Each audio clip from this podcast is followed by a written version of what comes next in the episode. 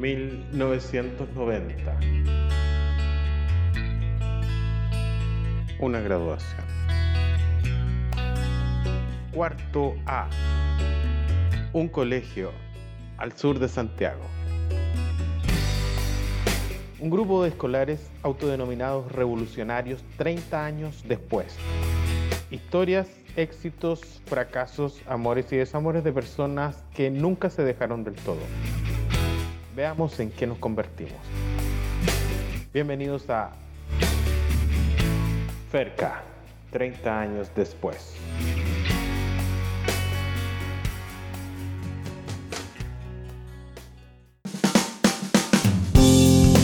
Bienvenidos a nuestro capítulo número 12 de Cerca 30 años después. Eh, nuestro podcast, nuestro escudo, ya a esta altura nuestra bandera de, vida, de comunidad. Eh, eh, la idea de esto es contactar a todos estos miembros que fueron alguna vez parte de, de un grupo escolar. pero sin antes de, dejar planteado algún temita, esta vez escogí un concepto que se dice altruismo. Yo por ahí a alguno le, he dicho eh, en algún momento que uno de estos miembros del Fresca era un buen altruista. Ahora, ¿qué es altruismo? Según la definición dice que es la tendencia a procurar el bien de las personas de manera desinteresada, incluso a costa del interés del propio. Así dice la definición como tal. Y la verdad es que eh, es, bastante poco natural tal vez el concepto del altruismo, o tal vez lo es y, lo hemos perdido un poco dentro de nuestro crecer social. Eh, el ayudar al otro sin muchas veces buscar la conveniencia es una cosa eh, no tan vista por, último, mi reflexión quería ir un poco a, que a veces la vida no hay que enfocarla solamente en las conveniencias, eh, porque las conveniencias inmediatas muchas veces nos pierden, nos hacen perder el rumbo de que hay ganancias que son colaterales, eh, hay cosas que, que funcionan de una forma bastante mágica en la mente. Creo que todo el mundo ha sentido que cuando puede ser capaz de donar o de dar algo, eh, hay una satisfacción interna, inclusive que a veces vuelve alguno adicto a ese, a ese sentimiento. Así que eso, llamo a, que conozcan más el concepto y, y, por qué no de repente a intentar practicarlo. Ahora sí vamos a conversar directamente con, un, con uno de nuestros queridos miembros cerca, con uno de los que eh, siempre estuvo, eh, que a veces tiene un poquito algunas similitudes con el, enano gruñón de, los siete enanitos, pero que tiene un corazón de, marshmallow y, que hoy día tuvimos una conversación súper interesante y, la idea es invitarlo a ustedes a que escuchemos un poco de lo que pasó, pero se los presento inmediatamente, don querido Menchaca. ¿Cómo está ahí, Soto Menchaca? Muy bien, pues, muchas gracias por la oportunidad, muchas gracias por, haberme considerado. Y no pensé que iba a llegar mi momento, y porque hay viejos que están de quinta a cuarto medio y todavía no, les toca, así que me siento un hueón afortunado. Pero es que esto no es, es, es, un poquito el azar, ¿ah? es un poquito el azar para ser bien, para ser bien sincero. Y, y, la disponibilidad, yo sé que hay algunos que tienen más disponibilidad o menos disponibilidad que uno, y eh, en el caso eh, es un poco el azar. Tú eres uno de los miembros tan importantes como cualquier otro, por favor, pongámonos todos a la misma, a la misma altura, nadie tiene más importancia, solamente un tema, un orden. Vamos a hacer un sorteo, voy a hacerme un sorteo yo en realidad, porque yo sé que cuando pregunté, en algún momento pregunté quién quiere la próxima, quién quiere el próximo capítulo, como que nadie ofreció, como que nadie dijo nada. Entonces, este, este, trabajo tengo que hacerlo yo, ya que chiqui, lo tengo que hacer uno a uno. Así que eso, eh, invitarlo un poco. antes de ir para allá, me quedaba una, una, pregunta y no te la hice durante la conversación. ¿Pero tú te acordás por qué te decían Menchaca? Sí, claro. Eh, cuando llegamos en octavo y cuando me fui empapando de este, de este curso de, agarrar para el huevo al resto y de hacer bullying, había un compañero que se llamaba José Cabezas. Estuvo en octavo nomás, creo. Y yo, empapándome para agarrar para el huevo y bullying, le dije, buena, menchaca, menchaca cabeza. Y ahí un weón dijo, no, si vos sois cabezón, vos quedaste como menchaca. Y me pusieron menchaca, ¿cachai? Y a medida que pasaba el tiempo, menchaca como que era muy largo y después se acortó a chaca. Dije, lo más chistoso que a medida que pasaba el tiempo, había gente que me conocía como menchaca o chaca y no sabían cómo me llamaba, pues, Así que me, me, me auto-bauticé, weón. Mira, esto fue un efecto boomerang entonces, porque quisiste bullear a alguien y te rebotó finalmente. Mira cómo es la vida, uno tiene que tener ahí conciencia los pasos. bueno, con el, con el concepto claro de Menchaca, entonces ya vamos a, escuchar a, a este gran personaje. El altruismo no tiene que ver con ser buena persona. El altruismo no es una noción moral, lo que tengo que hacer, lo que se supone que de hacer para que los demás piensen bien de mí, qué persona más altruista. No, no, el altruismo nace de la felicidad. De hecho, ser altruista te hace feliz y ser feliz te lleva a poder ser altruista. El altruismo tiene que ver con hacer algo manifestar algo, dedicarte a algo, relacionarte de una manera con lo que fuera que te haga sentir bien a ti y que aporte un bien al otro. Por ejemplo, ahora mismo, aquí y ahora, estoy siendo altruista, porque estoy haciendo algo que me llena, que me encanta hacer con mi amigo Kevin, que está grabando este vídeo, esperando de corazón que esto aporte un bien a las personas que lo estáis escuchando. Es un momento altruista. Lo hago porque me hace bien. Lo hago porque me llena y me causa un bienestar tremendo. Pero he alineado mi legítimo bienestar, mi legítimo egoísmo, porque es un egoísmo altruista, me hace bien a mí, con lo cual lo que me ha llevado a estar aquí es por mí mismo, pero es un egoísmo trascendente porque haces eso con la intención de que aporte un bien a otra persona. No hay ni rastro de moral. Y el altruismo lo que lleva es a que todos salgan ganando. Si las personas fuéramos altruistas, orientaríamos nuestra vida al bien común, siendo y haciendo aquello que en primer lugar fomenta nuestro propio bienestar y felicidad. ¿no? Aló. Aló. Aloha, ¿cómo estáis? ¿Viene tú? Bien. Bueno escucharte de nuevo. Sí, tantas lunas, tanto tiempo que ha pasado. Sorry por el, el atraso que estaba mi hermano, estaba el Claudio, de hecho, un día conecté, dejó saludos. No estábamos acordando de ti. Oh, Claudito, Juan. Claudito, Juan, puta, tiempo que no veo al Claudio, Juan. Sí, está, está viejo, está viejo, como todo. Oye. Como todo, pero nosotros nos mantenemos, nos mantenemos bien. Activos, por último. Qué bueno, qué bueno, compadre, que nos hayamos encontrado para grabar este el, podcast que se nos ha hecho parte de la, del archivo histórico nacional de, nosotros. Tú tenés ahí una cantidad de historias importantes, soy un hombre de, de harta vida, bueno, como todos, tenemos una casi medio siglo ya de recorrido en este cuento. Así que hay harto que, conversar. ¿Cómo está hoy día, Chaquita? ¿Qué, es de tu presente? Algo sé, pero a ver si nos contáis a todos. ¿Ya, ya estáis grabando ya? Estamos grabando. Nosotros partimos grabando. Ah, chuta, bueno, eh, bueno, antes, primero que todo, primero que todo, en realidad yo tengo que hacer un especial reconocimiento a lo que estáis haciendo, Sergio. Eh, la verdad que los agradecimientos son infinitos para toda esta maratónica labor que estáis haciendo en realidad. porque escuchar, yo he escuchado todos los podcasts y, la verdad que uno se da cuenta de otras cosas. Yo he sido un hueón muy tonto. Y, viendo la realidad de los chiquillos, me, pegó como un palo en la cabeza en realidad de, realmente de pensar tontera. Y, eh, porque es notable. Yo lo veo desde el punto de vista de que en algún momento ajeno mi hija me van a dar nietos y, y a lo mejor va a estar la oportunidad de que me puedan escuchar.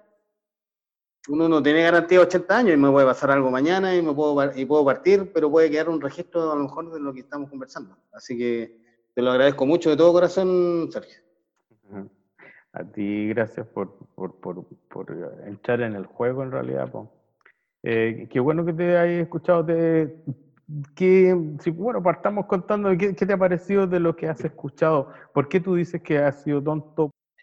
Es que de repente uno tiene imágenes o pensamientos eh, de las personas y, cuando uno realmente no sabe cómo ha sido su vida, en realidad ahí uno se da cuenta y, y todos esos prejuicios, todas esas tonteras, ahí uno, uno, uno se da cuenta de lo que, de los hueón que ha sido. Yo en realidad soy súper autocrítico o trato de serlo y, eso, en realidad.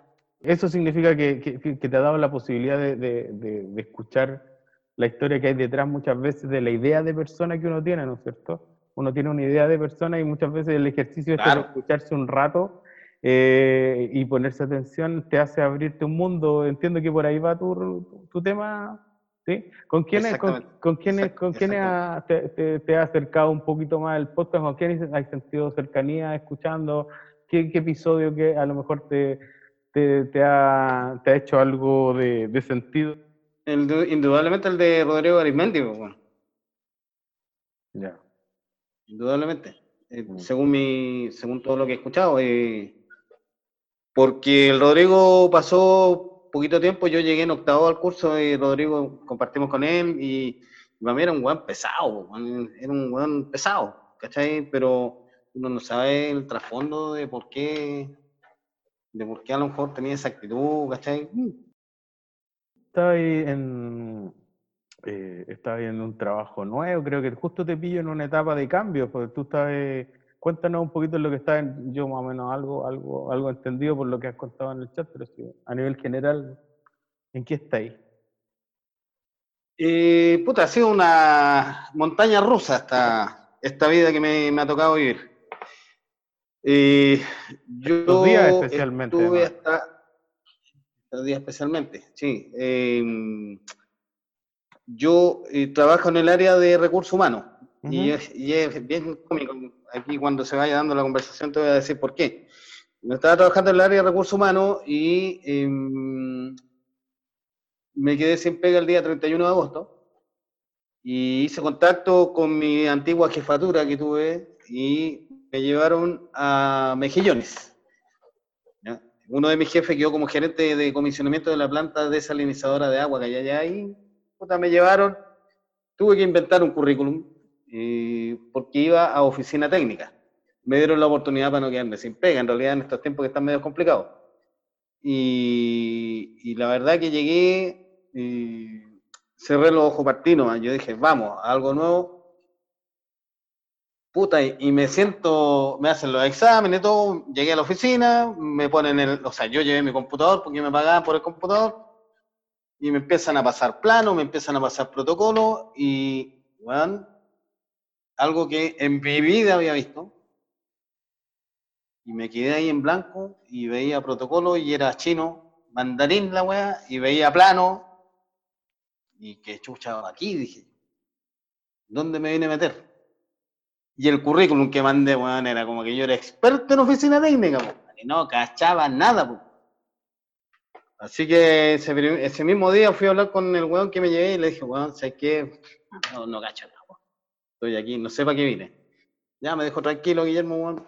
Mm, fue a buscar un cabro, weón. El cabro me enseñó toda la pega que había que hacer, a la rápida, porque mientras me iba explicando me decía, pero si vos cacháis, si vos cacháis. Al final, eh, a punta de, de porrazo, weón, de cagar, me fui metiendo en la pega y ahí puta, algo de simpatía tengo porque empecé a caer bien adentro de la oficina, me empezaron a explicar entre todos y, sacamos la pega adelante. Dentro de lo que me tocaba hacer. Y em, turno 6 por 1 no volví hasta diciembre eh, y se dio la posibilidad de que nos dieran unos días libres, en la cual estoy dentro de los días libres. Pero em, el universo se manifestó de una forma bien grata. en la semana me llamó mi ex jefe, otro jefe que, que tuve, que el año 2017 me había finiquitado, porque tuvimos una diferencia y me llama que si quería volver con él a hacer lo mío que es relaciones laborales en proyecto minero. Y puta, le dije, vamos. No le pregunté ni las lucas, ni nada, le dije, no, vamos, vámonos. Y me dijo, dice, puta, si me estáis dando... Y ya, ¿y qué estoy haciendo? Oficina técnica. ¿Y qué estoy weando en oficina técnica si vos no tenías idea de eso? Lo mismo me pregunto yo, pues, ¿qué estoy weando acá en Mejillones, weón? Lejos de la familia, lejos de todo, weón. Así que me voy contigo. Ya me dijo, teletrabajo hasta diciembre. Así que si tomáis la decisión, dime, sí, voy a presentar la renuncia y, me voy contigo. Así que, como te digo, eh, ha salido todo bien hasta el momento. Ya comienzo el día martes, porque el lunes es feriado. Ya me llenaron de información de qué se trata el contrato ya, y parto. Pues, algo, algo que, un área que se supone que conozco, que manejo y, y bien. ¿Cuál era tu carrera universitaria? Eh, puta, ¿te la cuento de principio? bueno, dale. Yo pensaba, o sea, nah, salí de... de... Me acuerdo de, que tú en algún momento volviste a la universidad ya adulto, ¿no es cierto? Ya grande. Eso estoy, estoy en lo cierto, ¿sí? Claro, Sí, correcto. Lo que pasa que mm, eh, después de mi paso por el Don Bosco, eh, tercero medio, eh, del evento que todos sabemos, nos echaron cagando un montón de hueones. Nos fuimos como 20, me acuerdo. Y ahí partimos todos de la mano el Liceo 14, que también lo contó el huevo. Y después del Liceo 14 nos mandamos unos cagazos también y no nos renovaron matrícula y con el huevo nos fuimos de la mano al Chevalier. Ahí terminamos cuarto medio. Y terminando cuarto medio, mi papá me dice, eh, ya weón, me dice, ¿qué vaya a hacer a futuro? Y yo le dije, puta, que era un año sabático. Casi me comió este. Igual los viejos, bueno, mi papá era re duro conmigo. Casi me comió este, weón. Me dijo, ¿cómo se te ocurre, weón? Bla, bla, bla, bla, bla. Tenéis que estudiar algo. Eh, no sé qué estudiar. Ya, weón, me dijo, búscate una universidad privada, weón, y te ponía a estudiar ingeniería comercial. Chucha, el año 91, ingeniería comercial, yo no sabía qué era eso. Y hice una consulta por aquí y por acá, y una amiga que tenía un preuniversitario me dice, estudia administración de empresas. Esta es la base de ingeniería comercial, y si te va bien, puta, seguir. Y le decía a tu papá que, que te apoye. Vale. Puta, me fui a la frustración Duoc del, de 18 con Alonso Valle, había un salón de pool al lado, ya vendí a jugar pool. En la carrera técnica, yo iban, mis compañeros estaban egresando, y yo todavía en segundo semestre. Y Pero al final de la en el no tenía dedos para el piano. Puta, sí. Sí, me junté con los hueones desordenados y. no, no, no, fue la mejor opción. Después de eso, Mm, después de todo lo que pagó mi papá, que no era barato, me siguió aportillando la frase que me dijo a mí y que yo la repliqué con mis hijas fue que yo como papá, te tengo que dejar con algo, no con plata, sino que con, algo, con algo que te podáis defender.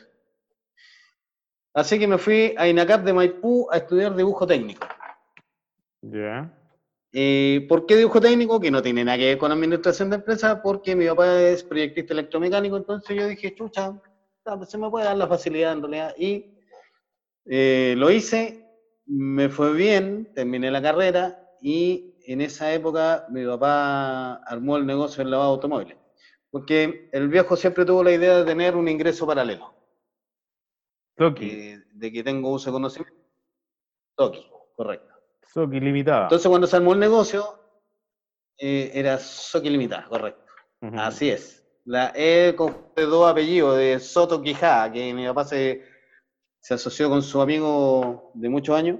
y después el amigo de muchos años al año, al año de funcionando Soki decidió retirarse.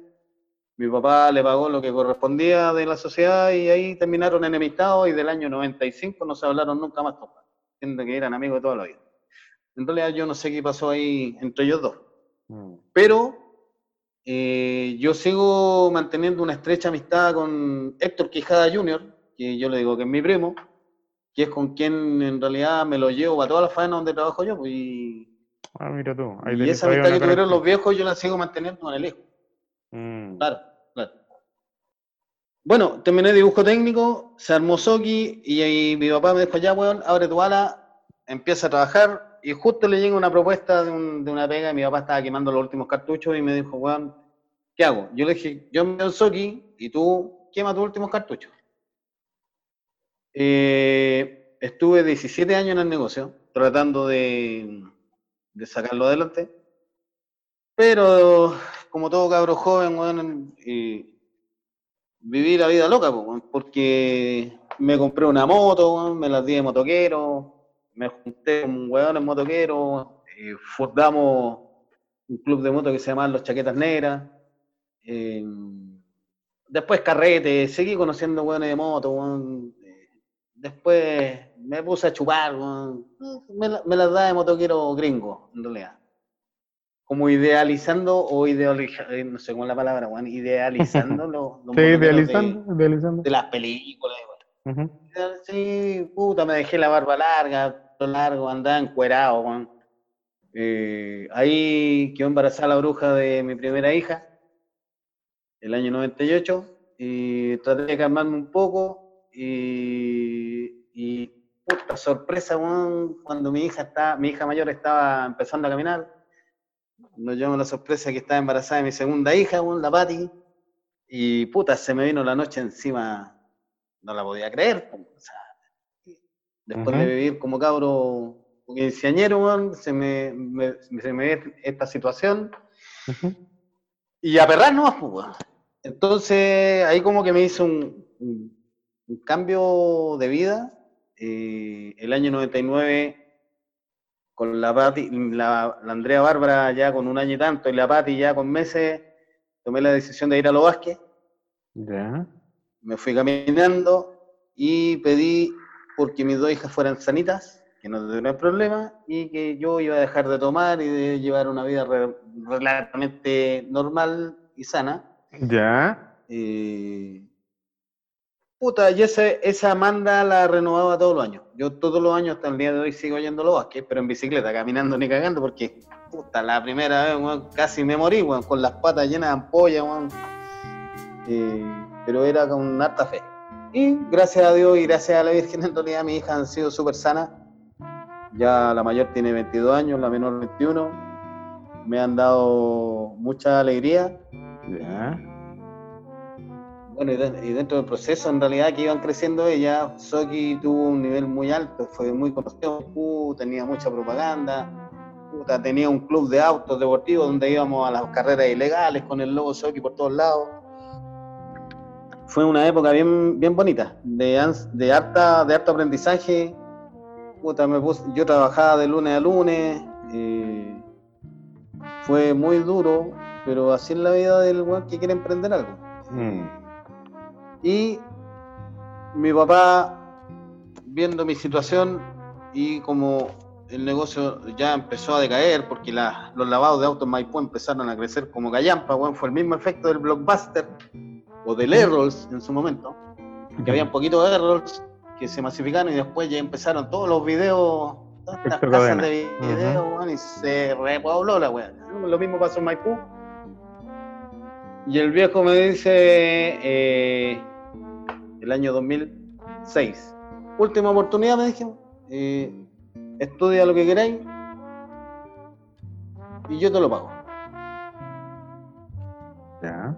Puta, y me vino de nuevo el tema, pues. ¿Qué chucha estudio, pues, Ya, y nunca me vi fuera de Soki, yo dije ya, administración de empresa, así, ya, con esta madurez, ya siendo papá, ya viendo el sentido de la vida, voy a ser, eh, voy a ser eh, administrador de empresa.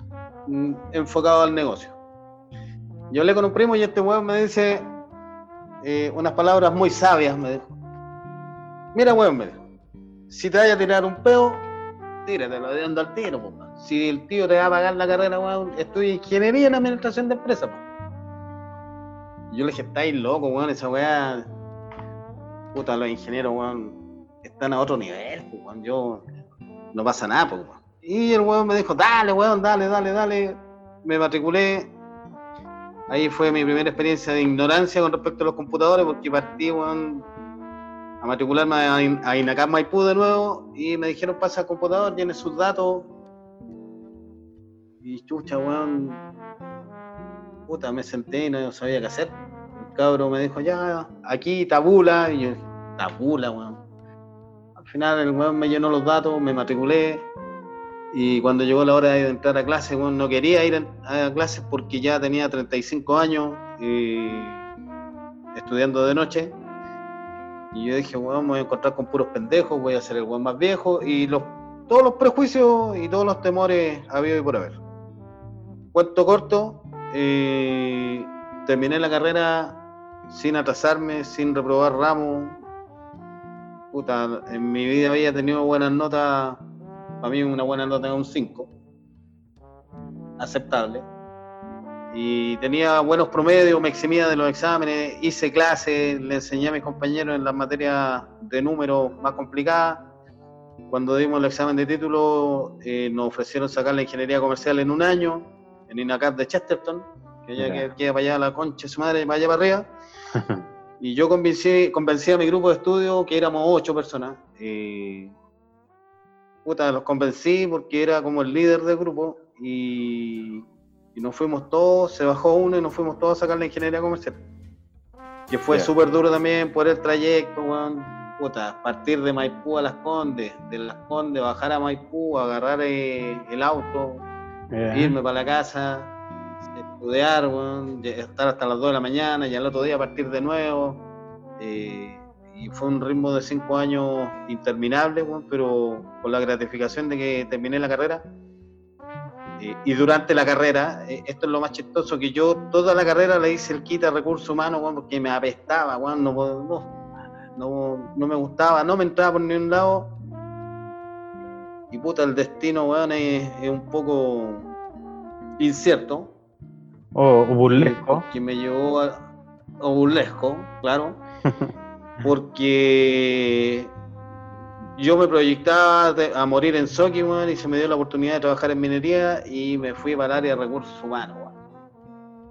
Puta la weá. Así que ya le di, me dieron la oportunidad, partí de medio pollo, jefe que tenía me enseñó toda la pega, renunció él para darme la oportunidad de, yo tomar el puesto por los títulos que tenía, que me dijo, vos no estáis para estar sacando fotocopias. Así que súper agradecido de Claudio Uribe Landa, muy buen chato. Y, ya tomando el mando de- del personal en la faena, que voy a volver ahora, eh, había cosas que no sabía y decidí pagarme un diplomado en la Adolfo Ibáñez de gestión de personas, ¿Ya? que me salió más caro que la chucha también, como dos millones y tanto, que lo terminé de pagar hace como un año atrás. Ya. Y, y ahí me anduve enchufando en la pega, y ahí ya me fui como especializando en, en el tema minero, pero a la pinta mía, eh, a puro lobby, puta, haciéndose el simpático, consiguiendo cosas que no te las da el estudio, en realidad te las da la actitud, que es lo que yo le digo a las cabras mías, que tengan buena actitud. Y uno consigue muchas cosas así. Es el, el tema político también. Es la política que uno hace en el día a día en el trabajo, ¿no? Sí, sí, indudablemente. Eh, Probablemente es el juego del poder finalmente. Claro, no, no ser soberbio, tener, ser atinado, en realidad, eh, pero por lo menos, por lo que me ha pasado a mí, yo he conseguido muchas cosas hacien- haciendo lobby, en realidad. un Puta.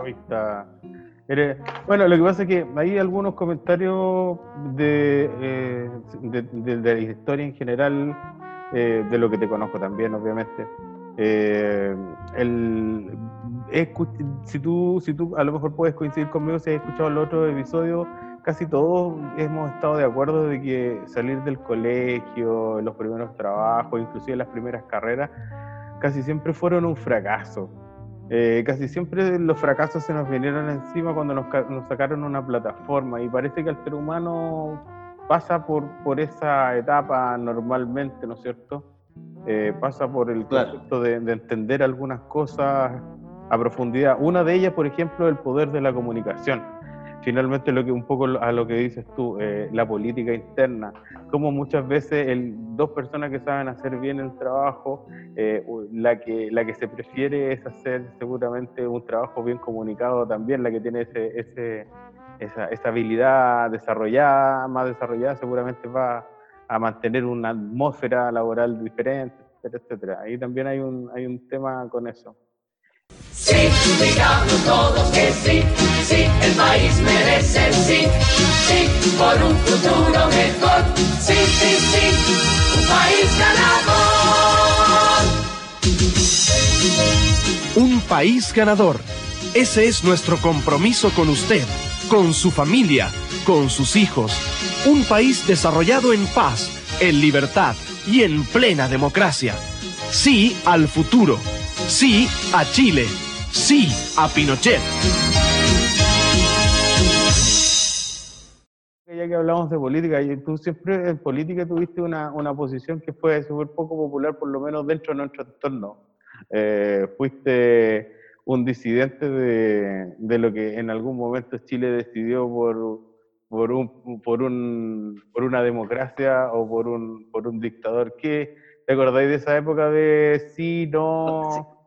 Sí, claramente. Lo que pasa que mm, yo creo que no, no, debo ser el único que, que en la cual uno eh, se va por la línea que van los papás. Ya. ¿ya? Uh -huh. eh, mi, mi, viejo tenía mucho, mucho mm, afinidad, mucho contra, eh, mucha en contra de lo que es el color rojo o de centro izquierda. ¿ya? Yeah. Porque mi viejo estudió en la USACH, que antes se llamaba, no me acuerdo cómo se llamaba la universidad. Eh, universidad Técnica, parece era, ¿o no? Universidad Técnica, tenéis toda la razón. Mm. Y eh, mi papá tuvo una oportunidad laboral en Brasil, eh, porque le fue muy bien profesionalmente en su especialidad, que eran transformadores eléctricos, y son esas cajas eléctricas que están entre medio de los postes. Vale. Entonces mi papá era especialista en eso, era uno de los pocos hueones que, que fabricaba transformadores a través de plano. Eh, una vez hizo un transformador de puerto una casa, que es todo lo contrario a hoy día, que ahora todos los micro, los macro, o los macro, no, no es macro. Los micro, los, los chicos, los micro. Claro, mientras, lo nano, lo, lo mientras nano. más chico mejor. Ajá, en, claro. ¿Cachai? En esa época, en los años, a principios de los 80, bueno, si la weá era más grande, bueno, era como lo mejor. Entonces mi papá era... Esos dos transformadores, mi papá trabajaba en Tucson, bueno, y los dueños de Tucson lo mandaron a buscar a Brasil. Eh, y le pidieron los papeles de estudio. Y según lo que me acuerdo, lo que contaba mi papá, en la época del, de la creo que quemaron antecedentes de los escolares, de, de los, de los buenos que habían estudiado, y mi papá con eso. Ahí quedó con la bala pasada porque no, no pudo conseguir sus antecedentes en la... Eh, de la, universidad. de la universidad y no pudo optar bueno, a un buen cargo en Brasil. Ah, ok. Entonces, y él lo atribuyó, era un, una... él lo atribuyó a temas de, claro. de, de, que la política se había apoderado de la administración universitaria, había quemado los, los antecedentes, ¿eso era? Claro, a, aparte que, aparte que mi, mi, abuelo, que en paz descanse, que aún, aún lo siento, eh, era de la Fuerza Aérea, eh, tenía yo un tío que era del ejército que estaba en la CNI, entonces estábamos todos ligados al, al área o al, o al, sector uniformado. ¿sí? Que en ese momento eh, era, aparte de ser uniformado, era sector político, digo. Bueno, hoy día un poco también. Claro, claro. Claro, entonces como uno, por lo menos yo hasta el día de hoy soy muy leal a lo que, a lo que opina mi viejo. Eh, puta, era un, también un tema de lealtad y también no voy a desconocer, weón, de, ser un poco odioso y, y, de repente llevarle la contra al resto. Y, yeah. y lo encuentro entretenido, weón, sacar de las casillas a los weones y que se calientan, weón. Ahora, si me preguntáis, weón, apruebo o rechazo, no tengo la más puta idea porque eh, para eso hay que leer la Constitución o, o, ciertos aspectos relevantes de la Constitución y que yo ni en educación cívica los leí, pues. Entonces, a, a, esta altura el partido, weón, puta, debiera interesarme, en realidad, debiera interesarme, pero no, no lo leí. Ahora, si me preguntáis si apruebo o rechazo, puta, me da la misma weá, ¿no? Ah, ya. Pero bueno, tú tenías, mira, hay, hay un dato interesante y que hay, hay te, te, gusta guiar la contraria y eso también es parte de, de, de, a lo mejor de un juego comunicacional que por lo menos no todos lo conocíamos. Y, y pasa por, por, por eso muchas las decisiones. Ahora, tú también, yo sentía que tenía, obviamente la ligación, siempre la información muchas veces que viene de nuestros papás, nosotros la adoptamos o hay algunos casos que finalmente dais vuelta a la opinión y te volví contraria a, la opinión misma. En tu caso sí fue, tu opinión política sí, sí, sí considera que está, está marcada por, por, tu, por tu ancestro, por tu abuelo, por tu papá, etcétera, etcétera. ¿Mantenís también hoy día la misma Claro. opinión política de ese tiempo? Si no te gusta la- lo, lo que es el color rojo, no te gusta la izquierda, no te gusta ese lado, o ya no Mira, sé, tan, eh, tan, tan, tan obsesivo ni tan marcado como en ese, en ese tono. No, no, eh, ya estoy más viejo, se supone que estoy más maduro, puta, uno se entera de tantas weas a lo largo que pasa el tiempo, y ahora que estamos en un nivel tecnológico que hay información por todos lados, está en el teléfono, lo que queráis saber lo tenéis en el teléfono, claramente me, me llevé sorpresa, no hay que desconocer que hubiera un muerto, no hay que desconocer que hubiera torturado, porque sería muy weón de mi parte decir que no, es una realidad, eh, pero también, puta, eh, hubieron exceso tanto de Pero esas eh, cosas, por ejemplo, de los ex- disculpa, para hacer un paralelo, porque eso es una realidad de muchos. En ese momento tú, cuando jugábamos, entre comillas, a quién era del sí o del no en el colegio, porque de hecho ni votábamos, pues, no- nosotros no teníamos derecho a votación en ese momento, pero Sí, sí, nosotros no, no, no- tal vez nos estábamos criando como en conciencia política, era la primera oportunidad que veíamos en un país que se podía hablar de, de- de conciencia política.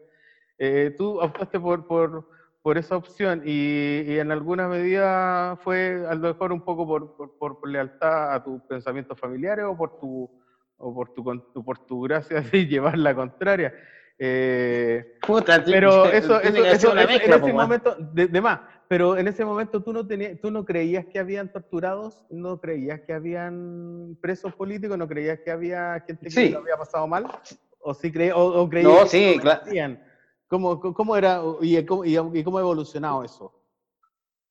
No tenía ese, no, no tenía esa, no sé si objetividad es la palabra, pero, o, esa pero información, claramente, no la creías. claro, pero en esa época, por no, sí, sí, sí, sí se creía, porque, Ah, porque en esa época hablaba mucho de los pacos, de los degollados y demás, Pero y fíjate que, ¿o no? tú sabes dónde viven mis viejos, porque al, al lado de la décima comisaría, y yo pasaba cagado de por la, por la comisaría, weón. yo un día me llamó un paco y yo casi me cagué, pues, entonces, eh, claramente, yo tenía conciencia de lo que pasaba, ¿cachai?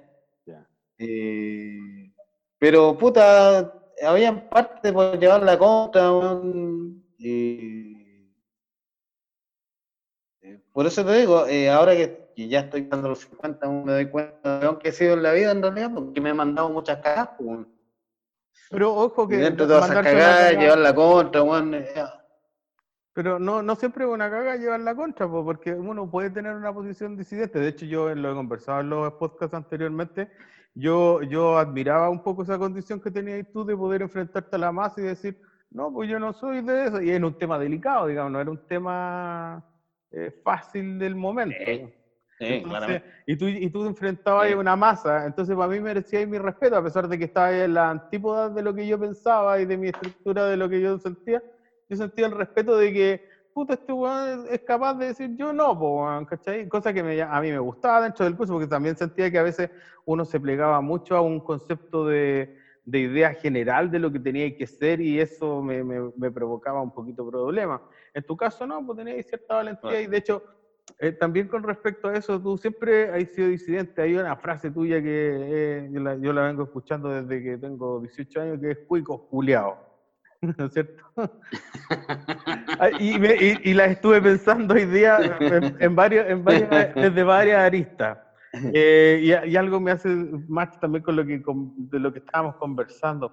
Tú a veces sentís que no, yo creo que muchas veces en tu vida, y se te repite mucho el, el- el relato de que, eh, puta, yo no me la creía, yo creía que no me la podía, yo creía que era mucho para mí. Siempre sentís que las cosas eh, están mucho más arriba de lo que tú en realidad creís, pero has dado los pasos y finalmente hay cachado que no estaban tan arriba de lo que tú crees, eh, que finalmente eh, tú eres bastante capaz de casi todas las cosas que veías como por, por encima de, de tu, de tu alcance muchas veces, ¿o no? ¿Te parece que pasó un poco eso? ¿O, o- o- estoy rayando la papa con, con el... No, tenéis tenéis- tenéis razón. Lo que pasa que lo, lo que pasa que yo me lo han dicho no pocas veces que yo tengo la autoestima un poco baja. Y, y si, y, y si gente que me conoce me dice eso, debe ser cierto, pues, en realidad. Mm. Em, Porque tus logros han sido iguales. La verdad que he logrado Sí, po. sí, eh, la verdad que he logrado cosas, pero a destiempo. Sí, pero fue porque cuando... a destiempo. Lo, que, lo mismo que pasó, lo hablábamos en el capítulo anterior con, con Marco, eh, Con Marco, sí. el tema cuando, cuando sale y, y sale y, y un par de lumazos en la cabeza muchas veces fueron, fueron necesarios para encender el seso, para entender de que, "Uh, va, yo tenía esta capacidad, ¿cachai? Yo podía finalmente enfocarme y hacer esto y sobrevivir a esto y esto, esto. Pero necesité muchas veces eh, el- el- el- los tropiezos, necesité un poco de tiempo de maduración, etcétera. Creo que todo el mundo parece que es una, es una condición normal dentro de, del- de los seres humanos. Bueno, lo otro también me llamó la atención, tú, eh, de acuerdo de la Amanda, porque siempre he hablado de la Amanda de los de lo Vázquez. ¿Tú, tú te- te- tenés harta Sí. relación con, el, con lo católico? ¿Te creís, te, te- te- creís católico hoy día? ¿Te, o, o es simplemente creencia a tu manera? ¿Cómo, ¿Cómo es tu relación con la fe en ese sentido? Puta, mira, no te voy a desconocer que salía aburrido el Don Bosco por las misas. Puta, un cura se tiraba un pedo, weón, misa. Otro cura ya, se gustaba de santo misa, weón. Y Ya, ¿no te gusta el ritmo? claramente, claro, no, y claramente no debo ser el único que se tostó con, con tanta misa. Claro. Eh, yo después del colegio seguí yendo a misa, pues, weón, iba con mi mamá ahí a la iglesia, porque tengo, tenemos la iglesia del 27, tenemos la comisaría, está todo cerca, entonces yo acompañaba a mi mamá eh, todos los domingos a las 8 de la mañana. Puta, porque estábamos partiendo el negocio, que nos fuera bien, y, y- y hay situaciones que uno le pide, weón, porque le vaya bien, porque la weá resulte. Y- Pero, pero tú, eso es lo que quería aclarar un poco. Tu fe siempre va ligada un poco a, a invocar a lo positivo, una cosa así. ¿No es la, no es la relación con el catolicismo? ¿o ¿Sí? ¿Sí- sí- ¿Te consideras católico? No, porque eh, eh, esto, esto fue variando. Yo eh, me considero que creo en Dios y, y mucho tiempo que no voy a la iglesia. Ahora, si veo una iglesia vacía, eh, puta, hay veces que entro, rezo y salgo, pero no participo en la misa. Soy devoto de San Expedito. Y antes de la pandemia yo iba una vez al mes a dar las gracias, en realidad. Dar las gracias porque mi papá el año 2012 tuvo cáncer a la próstata y que fue la misma enfermedad que tuvo la, papá, el- la enfermedad que tuvo el papá del huevo. Y gracias puta, a los tratamientos a su momento, y, y yo fui a San Expedito y, y le pedí que por favor no se lo llevara, porque el viejo para mí puta, es un pilar un- fundamental, junto con mi mamá. Mi mamá es un roble, es una vieja que me sacaba la cresta siempre, pero, pero mi mamá es, es una mujer, puta, para mí es, mi, es la mujer, es mi mujer, weón. Es- Sí, bueno, ahí la- las crianzas no siempre fueron, no siempre fueron sin golpes como ahora se estila. En algún momento sí era parte de la normalidad, parece, algunos de esas, esas cosas. Sí, sí, a mí, a- puta, mi, mi mamá y mi papá se turnaban para sacarme la chucha, pues, pero eh, es curioso porque a mi hermano mayor, weón, pocas veces le, le tocó, y a mi hermana chica, que era el conchito, ocho años después de mí, puta, weón, era la princesa, entonces el hijo del medio como el que, es como el que recibe, el que recibe todo, weón. Y, y es curioso porque siento que yo soy más cercano a mis papás que mis dos hermanos. Ya. ¿cachai? Yo ando pendiente de ellos, weón, Pero ¿qué pensáis siempre tía, paso con ellos. Del castigo físico que recibiste en algún momento? ¿Se te pasó por la mente en la mala onda o creéis que fue necesario? No, ¿Cómo yo- lo interpretáis? No, conmigo, no, conmigo fue necesario. Yo, yo era muy soberbio, muy atrevido, que no lo demostraba en el colegio, pero en la casa, weón, yo era un demonio. Si no me sacaran la chucha, capaz que hubiera terminado siendo delincuente, pues, weón. Y, puta, huevoneaba las visitas, weón. Creo que una vez un tío, weón, me, me tiró una talla y yo le tiré un tenedor de vuelta. No, sí, yo era, yo era un caso especial que tenía que controlarme. Y aparte, como tú bien dices, era en otra época, Mm, eh, y a punta de dar la raja me enderezaron, pues, ya. Tú sentís, sentís que ese fue, ese fue el proceso. Ya. Oye, y ahí Claro. por ahí saltó otro tema que me acuerdo, me acordé de los scouts. Eh, Ha sido un tema importante en tu vida, parece, ¿o no? Sí, yo, me, yo participé en los scouts por, eh, por Alfredo Alvarado Ira, Ira Razal, Ira Razabal. Ira- Ir a, ah, ir a Ra- bueno, ese mismo. Ir a Razabal, parece. No, Irrazábal, me acuerdo. Irrazábal. Irrazábal. De veras. Eh, el corno, cuando yo llegué al colegio, me- después de que fue un, fue un tema, yo estuve de kinder hasta séptimo básico en el Santa María de los Ángeles, que antiguamente se llamaba Albertina Araneda. Yo ahí fui compañero del Pachá, en algún momento. Sí, parece que lo contó. Eh, sí, y em, mi papá tuvo problemas con una monja, con Sora Tiliana, que todavía está viva esa vieja, todavía está viva. La vi el año pasado para la graduación de la Pati de mi hija chica. Ya. Era la directora. Entonces tuvieron un tema muy grave y la vieja quería que mi papá fuera apoderado del colegio. Y yo llegué a Don Bosco a través de una movida. No di exámenes de admisión ni una weá. Eh, hubo un enroque con el Valenzuela. eh, no el Julio, era otro cabrón. Eduardo. Por otro creo que le decían. Eh, y, se, y se hizo un enroque. Él pasó al Santa María de los Ángeles y yo me fui al Don Bosco. Por lo que me acuerdo. Ya. y pasar de un colegio que tenía un patio, que yo era súper hueón en el colegio, porque, porque yo en la casa era hueonado, agresivo, pero en el colegio era súper hueón, colegio mixto, Eh, de un colegio de un patio que era una cancha baby, a llegar a un mega colegio, weón. Puta, para mí fue impresionante, impresionante a cagar. Eh, la primera persona que me recibió en el curso fue el Rafael Mundaca. Y me llamó la atención que no caminaba, no caminaba como el resto. po. Entonces yo dije, le debe haber pasado algo. ¿Cachai? Entonces, puta, me llevó al patio, de lo que me acuerdo me presentó a los compañeros. Después de entramos a la sala, y, y la primera weá que veo un weón, no me acuerdo quién era, con arriba de una mesa con una silla para tirársela a otro weón. Yo dije, ¿dónde chucha me viene a meter, weón? Eh, y pasados los días me, me empecé a juntar con, con el huevo, con mi, con mi- mi amigo Cristian Jaramillo, eh, con el Alfredo Alvarado, y éramos los cuatro, en realidad, porque éramos los que caminábamos hacia el 25, porque el, el corno con el Jaramillo tomaban la micro en el 25, yo seguía caminando con el huevo al 27. Mm, Y a raíz de esa circunstancia, eh, dentro de lo que conversábamos, el, el Alfredo estaba metido en el grupo Scout y me invitó y partí.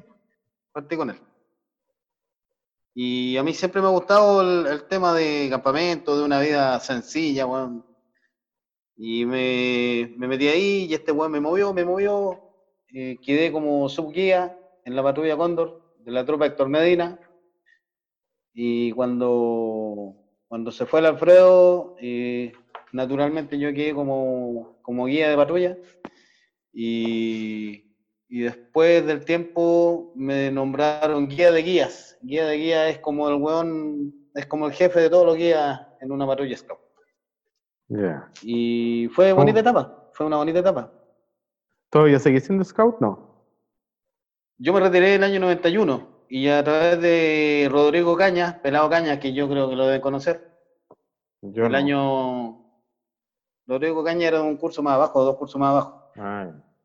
En 2016 tomé la decisión y volví. Aló, Pero sí se cortó. ¿Aló? ¿Me escucháis? ¿Aló, aló, Sí, aló, aló? Ahora sí te escucho. Y volví el 2016, que como te decía, mi vida ha sido un- una montaña rusa, porque, chucha, del año 91 o del año 90 al año 2020, bueno, han pasado, he pasado por un montón de etapas, pues, un montón de etapas. Como, como algunas de las que nos hay contado de, de- fracasos y éxitos. Pero ya estando en el colegio, eh, sí, pues es verdad que yo me acuerdo haberte visto, bueno, harto con el huevo, el paramillo, eran parte de tu, tu, tu- grupo, el corno. El, el- el- cuando el, corno se suicida, a ti fuiste uno, tal vez, uno de los más afectados, lo recuerdo si hay alguien que recuerdo dentro de ese impacto que recibimos todos, me recuerdo tu, tu, tu tema y eh, tú, ¿fue tan inesperado como para todos nosotros tú veías que había algo extraño en esa situación? ¿Qué, ¿Cómo fue ese tema? Para mí es una incógnita hasta el día de hoy, porque el- en esa época el, el corno, weón, preparaba niños para la primera comunión donde vivía él. Eh, tocaba la guitarra, eh, puta, participaba en el grupo scout, era siempre alegre. eh, yo no veía por dónde, no- eh, lo que más siento que el día que, se fue no nos despedimos. No nos despedimos ese día, porque había llovido. Nos fuimos caminando todos, como todos los días, hacia el 25. Y este weón pisó una poza de agua, y yo venía detrás de él, pisó una poza de agua y me tira todo el agua para atrás, weón, hizo el gesto así como tirando una patada para atrás y me dejó todo, el- todo cochino el weón. Y me enojé con él. Y no nos despedimos, weón. Y al otro día nos dan la noticia. Eh, que fue fuerte, para mí fue muy fuerte. Yo, yo lo quería harto a este weón. Lo que pasa que eh, cuando uno está en campamento scout, uno, uno conoce realmente cómo son las personas. eh, porque tú me podés ver cagado la risa todos los días, pero tú no sabés cómo yo despierto o cómo manejo. Tenía una, una idea más general de la, de la vida de alguien, claro. Es- Exactamente, entonces estando en condiciones no óptimas, durmiendo en una carpa, weón, teniendo que cocinar, weón, teniendo que hacer actividades que parten temprano y estáis todo el día hueveando. eh, y, y en campamento scout weón, no es solo ir a, armar una carpa y ver la naturaleza, uno hace muchas actividades.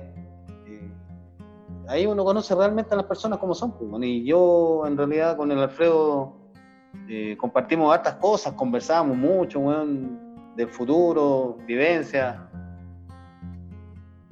Y como te digo, hasta el día de hoy para mí es una, una incógnita por qué tomó la decisión. Eh, habían rumores de que, bueno, es una realidad de que después yo supe que era adoptado, pero los rumores decían que había aparecido la mamá ese día, que lo fue a buscar, pero no, yo no me acuerdo de eso porque tengo claro que, que nos fuimos al 25, me, me tiró barro, weón, Mm. y, y no sé, pues, Ya, en realidad quiero- ya han pasado, han pasado muchos años. Esa parte de la historia de, de que era adoptado yo no sabía. A lo mejor, claro, no sé, alguna información. Yo creo que, bueno, la incógnita, yo pensaba que tú tenías a lo mejor una alguna otra información así No. como de, no, yo lo vi cabizbajo, no, yo vi que andaba raro algún día, porque en general él- yo me acuerdo de él era un tipo muy alegre, po, en general era uno de los pendejos más alegres que había. Entonces no, era, no había Sí, como de- y- una, y- una señal clara de Y algo. dentro de lo que hablamos, y dentro de lo que hablamos, weón, y mira, mira, mira lo que es, lo que es la vida, weón. Se me vino a la mente, weón, lo- la voz del corno, weón. Y me decía, ven chaquita, ven chaquita. Siempre me, me wea con lo mismo, weón. Y, y no, gran valor. Yo, yo voy al cementerio a ver a mi familia y, y, y es paso obligado ir a ver al corno, en realidad. Yo Mm. siempre lo, cuando voy a ver a mi familia, voy a ver al corno, siempre, siempre. No, no lo no dejo de lado eh, ir a darle una visita y aprovecho de ver al papá del Marcelo Gómez también, que está cerquita. Ah, están al lado. Claro.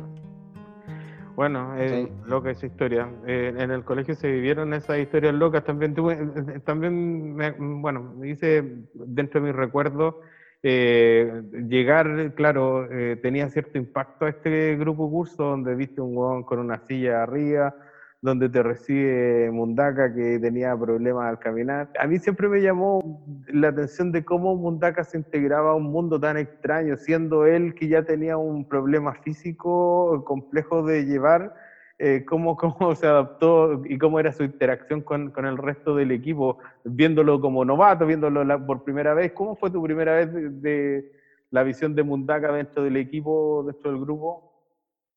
Puta, como te dije, yo pensé que se había caído, que, que le dolía una pierna, que por eso cojeaba, weón, y después del tiempo me, me enteré que, que tenía una pierna ortopédica y, tenía, y hacía una vida normal. Y encontré también que las tallas que le tiraban eran súper crueles, pues, porque yo en el Santa María de los Ángeles, como te dije, era súper weón y no, no era ese nivel de, de talla, ni de bullying, ni nada. eh, realmente era una selva el curso, pues, weón. Eh, ¿Tú consideraste que era, que era cruel la, la relación con él? Sí. ¿Sí? Es que yo llegué de otro mundo, entonces ustedes como, para- bueno, tú llegaste después, pero, pero un grupo curso que viene, weón, y se vienen hueveando, hueveando, hueveando, hueveando, hueveando, hueveando, y, y, y- y todos se aceptan, weón, y, y se tiran la talla, o se enojan, o pelean, no sé. Se la arreglan Yo en forma de extraña, pero se la arreglan. Claro, y, y para mí me parecía notable, weón, que jugara a la pelota, que anduviera en bicicleta, weón. No, mira, es hábil, él, él físicamente no tenía ninguna, o sea, en un ambiente tan salvaje su nivel de adaptación era, era digamos, Puta, honorable. notable. Sí, muy Sí, notable. Entonces, yo también me llamaba mucho la atención donde a, la- donde a los diferentes se le discriminaba mucho, él te- hacía valer su condición en forma súper súper potente, en realidad. Un, un saludo para Sí, Rafael, espero lo, lo tengamos conversando su visión luego con, con nosotros. Eh, puta, un saludo, un saludo por acá. salud por Mundaga, pues, compadre. Nací parrandero, soy un galán, mi vida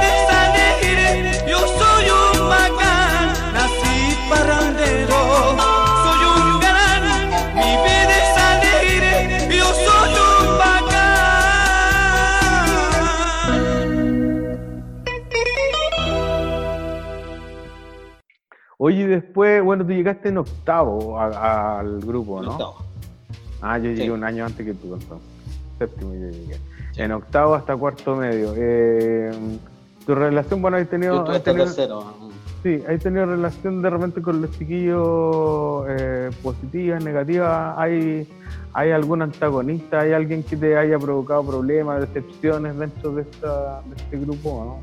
¿no? No, ¿No? Yo mantengo lo que digo en el grupo, en el, en el WhatsApp. eh, el grupo Los Cabrones, weón. eh, Matute, Leo Aravena, eh, Tata Torres, weón. eh, ¿Quién se me queda afuera, weón, de los cabrones? Puta, estos son los que más me recuerdo. eh, pero que yo los veía y, y me quedo con las palabras de Marco González que, que decía, a lo mejor uno quería ser como ellos. Ah, ya. Era un tema de, de ¿cómo se llama? De, de, de aspiracional, digamos. Claro, los populares, pues, weón, eran Ah. bacanes, pues, weón. Ya, ya, ya, ya. Eh, también por me e- acuerdo ah, de era, era por eso la denima- denominación que vas a decir los cabrones, porque yo no lo entendía así, ya. Tú, esa es la imagen, Sí. te, que, te quedaste Claro. con esa imagen de ellos y los tenés como los cabrones, ¿ya? Claro. Eh, me llamaba mucho la atención también el tema de. Mira, las coincidencias, eh, lo que decía el Marquito, pues, que él andaba con zapatillas Dolphin, weón, yo también andaba con zapatillas Dolphin. ¿Por qué? Porque mi papá trabajaba en Cerrillo, weón, a una cuadra de la fábrica Dolphin. Y siempre llegaba con zapatillas Dolphin, weón, con zapatillas de plástico que me dejaban las patas súper hediondas, weón. A mí me tiraban afuera de la carpa cuando íbamos a campamento, que tenían las patas horriblemente hediondas. Y, en una, y yo llegué un- al colegio donde todos los hueones bacanes, puta, me acuerdo el loco Benjan con su uso Adidas, weón, que era extraordinario. O, o al Juan Cerda con su Pumas TX3, weón, que era, weón, que era la cagada, weón, las TX3, weón. ¿Cachai? Y nos faltó el weón que llegó con las Pumas Hurricane, weón, que eran, no, pero eran, ya era, puta, otro nivel, puta, ¿cachai? O los weones que andaban con Adidas, con Nike, weón, o que andaban con Levi's, y, puta, era, y, y, y uno, weón, andaba con unos, con zapatillas Dolphin, pues, weón, y con los jeans de Robert Lewis, weón, no sé. Y ahí yo le exigía a mi papá que, porque yo quería estar a nivel de los, a nivel del curso, pues, weón, y ahí también me puse medio marquero, weón. Le exigía, weón, zapatillas caras para no ser menos. Pero a la Ah, larga son, son tonteras. Son Pero le caíste, le caíste al juego en algún momento. Sí, claramente, claramente. Ah, ya. claramente. Es que era, era un tema súper extraño. Yo. Eh, una vez nos fuimos caminando con Jaramillo, eh, con el corno y el huevo, y nos dije, me dijeron a mí, oye, vamos, vamos a tu casa. Y yo dije, no, no. Yo no quería llevarlo a la casa porque la casa de mi viejo es chiquitita. ¿cachai? Y, y como uno se forma una imagen de todos los hueones bacanes, eh, Ah, no los quiero llevar a mi casa, po. no los quería llevar.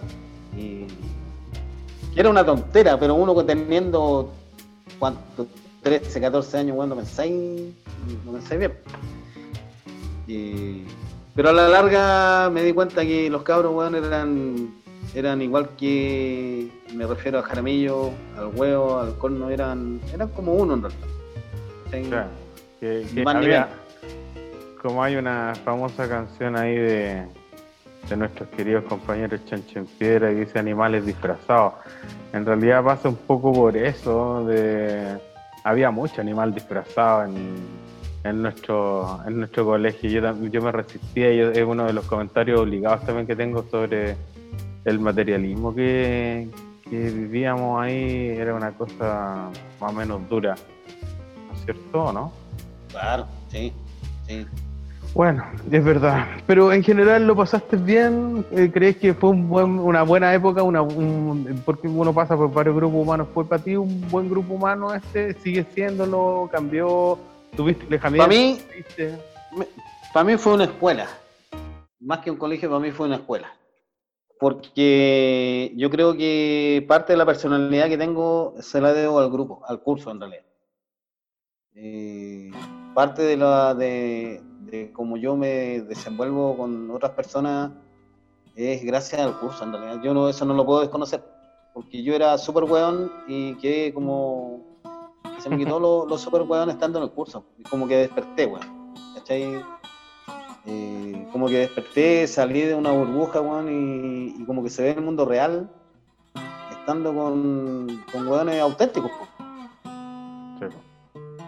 ¿cachai? Verdad. O Eh, sea, había, se- y, no era fácil convivir en, no solo en lo físico, porque lo, bueno, es verdad que un grupo de, de- de- hombres en un colegio es- hay una dinámica bastante física, ¿no es cierto? Eh, con mucha energía, mucho de pegarse y salir corriendo, la patada, el pelotazo, mucho de eso en, algún, en alguna medida, pero aparte de eso, también había un tema que era por las ideas en un momento donde también, donde políticamente, por eso recurro un poco al tema político, donde había que ponerse de, Sí. una- de un, de un lado y eso era complicado porque, bueno, después no- nos enteramos que en la vida también hay grises, ¿cachai? Que hay, hay, hay terminaciones por posiciones intermedias, uno puede entender algo de este lado y otro de este otro lado, pero en algún momento te- cuando te piden ponerte de un lado en forma tan drástica en la historia del, del, del país, a nosotros también nos abre un, un tema ahí importante, po.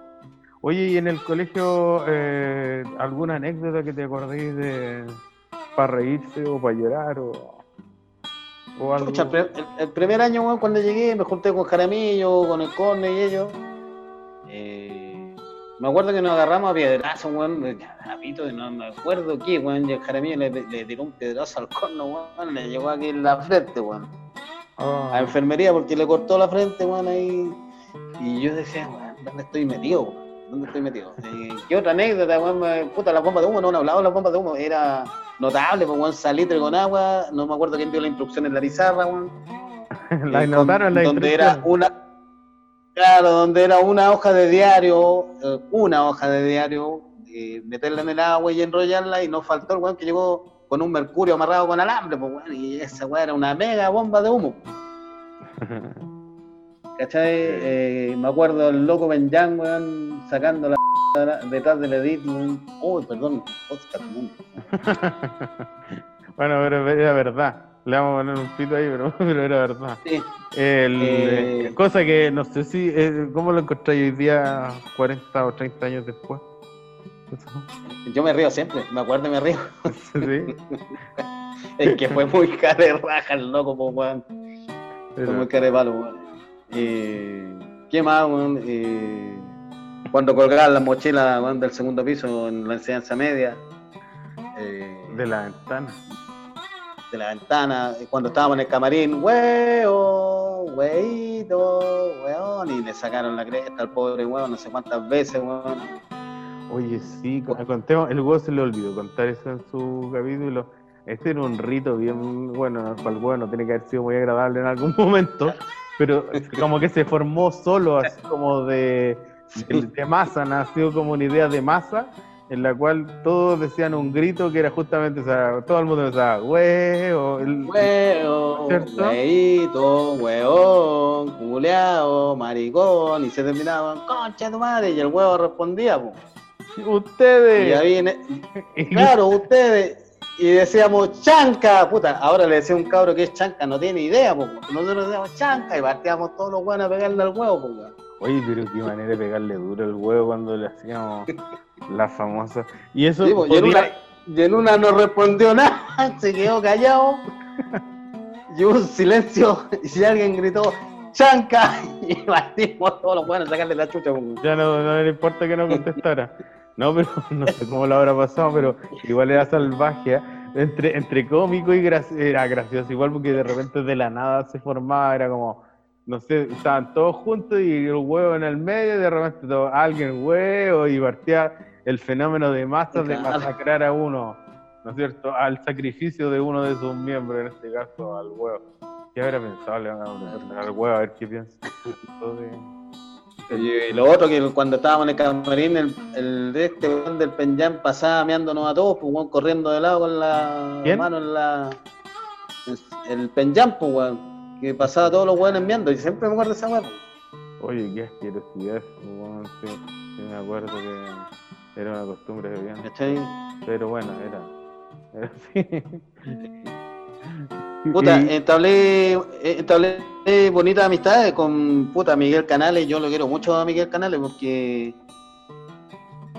porque conversábamos y debo decir, cuando le toque a él, en realidad, el Miguel Canales se casó, no me acuerdo qué año, yo fui el único invitado a su matrimonio. Y, y yo lo encuentro, puta, eh, súper valorable eso, ¿cachai? Porque el Mickey es como, en su momento fue, era como bien introvertido, yo lo veía así, pero conversábamos harto, aparte que la mamá de él eh, siempre conversaba con mi mamá, entonces eh, había, había lazo. Y lo siguen habiendo en realidad con el Mickey. Qué bien, qué bien. Contigo también, pues. Contigo también, hueveamos, hueveamos harto cuando tenía el Subaru rojo, weón, y yo tenía el demonio rojo, weón, y nos agarrábamos a escupo, weón, nos tirábamos pollo de auto a auto, weón, en Gran Avenida cuando andábamos hueando. Qué, qué, bueno, es más tontamente salvaje igual. Hay una época que Sí. uno, uno- ah, bueno, todas las estupideces las lleva a la, a la realidad y, y nos mandamos, bueno, obviamente hay cosas que me arrepiento, pero hay otras que no. El espíritu también se curte con esas cosas. Eh, sí, pues hay una, una relación con, contigo. Acuerdo haber sido el chofer del auto de tu hermano cuando se casó. ¿Te acordás? Weón, eh, este es el momento de, de darte las gracias nuevamente, ver, Sergio, mira. Sí, mi hermano se quiso casar en el año 95 eh, y yo me acuerdo que tu papá tenía un Mercedes. Eh, y nosotros, weón, en realidad la, la idea no era gastar tanta plata. Entonces Sí, fue todo, weón, fue Todo- todo, movida por aquí y por allá. Arreglémosla a la buena, todo, claro. Ah, claro, pues, y, y yo soy muy amigo de Cristian Yañez, de las fotografías de Yañez, y él en esa época era fo- fotógrafo del alcalde, no me acuerdo qué alcalde era. y donde están los departamentos donde ustedes hicieron la semana, la ceremonia de graduación, Sí, la fiesta, Sí, po. era lugar, los, los coirones. Eh. La graduación fue ahí mismo, el, el matrimonio fue ahí mismo hermano, claro. Exactamente. Eh, puta, Christian Yañez se lo consiguió gratis, se consiguió gratis las mesas, las sillas, bueno, el alcalde se puso hasta con la música. Entonces, dentro de todo lo que había que ahorrar, eh, se gastó solo en el copete y en la comida. Y dentro de- del matrimonio lo más importante también era el auto. Entonces ahí te fuimos a molestar a ti. bueno y tú me dijiste, no, mi, mi papá vendió el Mercedes, pero tiene un Rover. Y lo vimos, weón, y yo dije, oh, el auto lindo, manche su madre, weón, puta, el auto bacán, weón. Y, puta, se dio todo, y te agradezco nuevamente, weón, la- Lo conseguimos. lo conseguimos, pues, weón, lo conseguimos. Te fuiste a dar la mansa vuelta así con este weón de mi hermano, weón. Carreteamos, cal- de hecho nos pasamos a comer unos completos, fue súper un paseo de novio súper atípico porque carreteamos en el Sí, pues, weón. pasamos a comer unos completos con la novia, con todo, y después nos fuimos a la- al, al matrimonio y fue, fue bueno. Claro.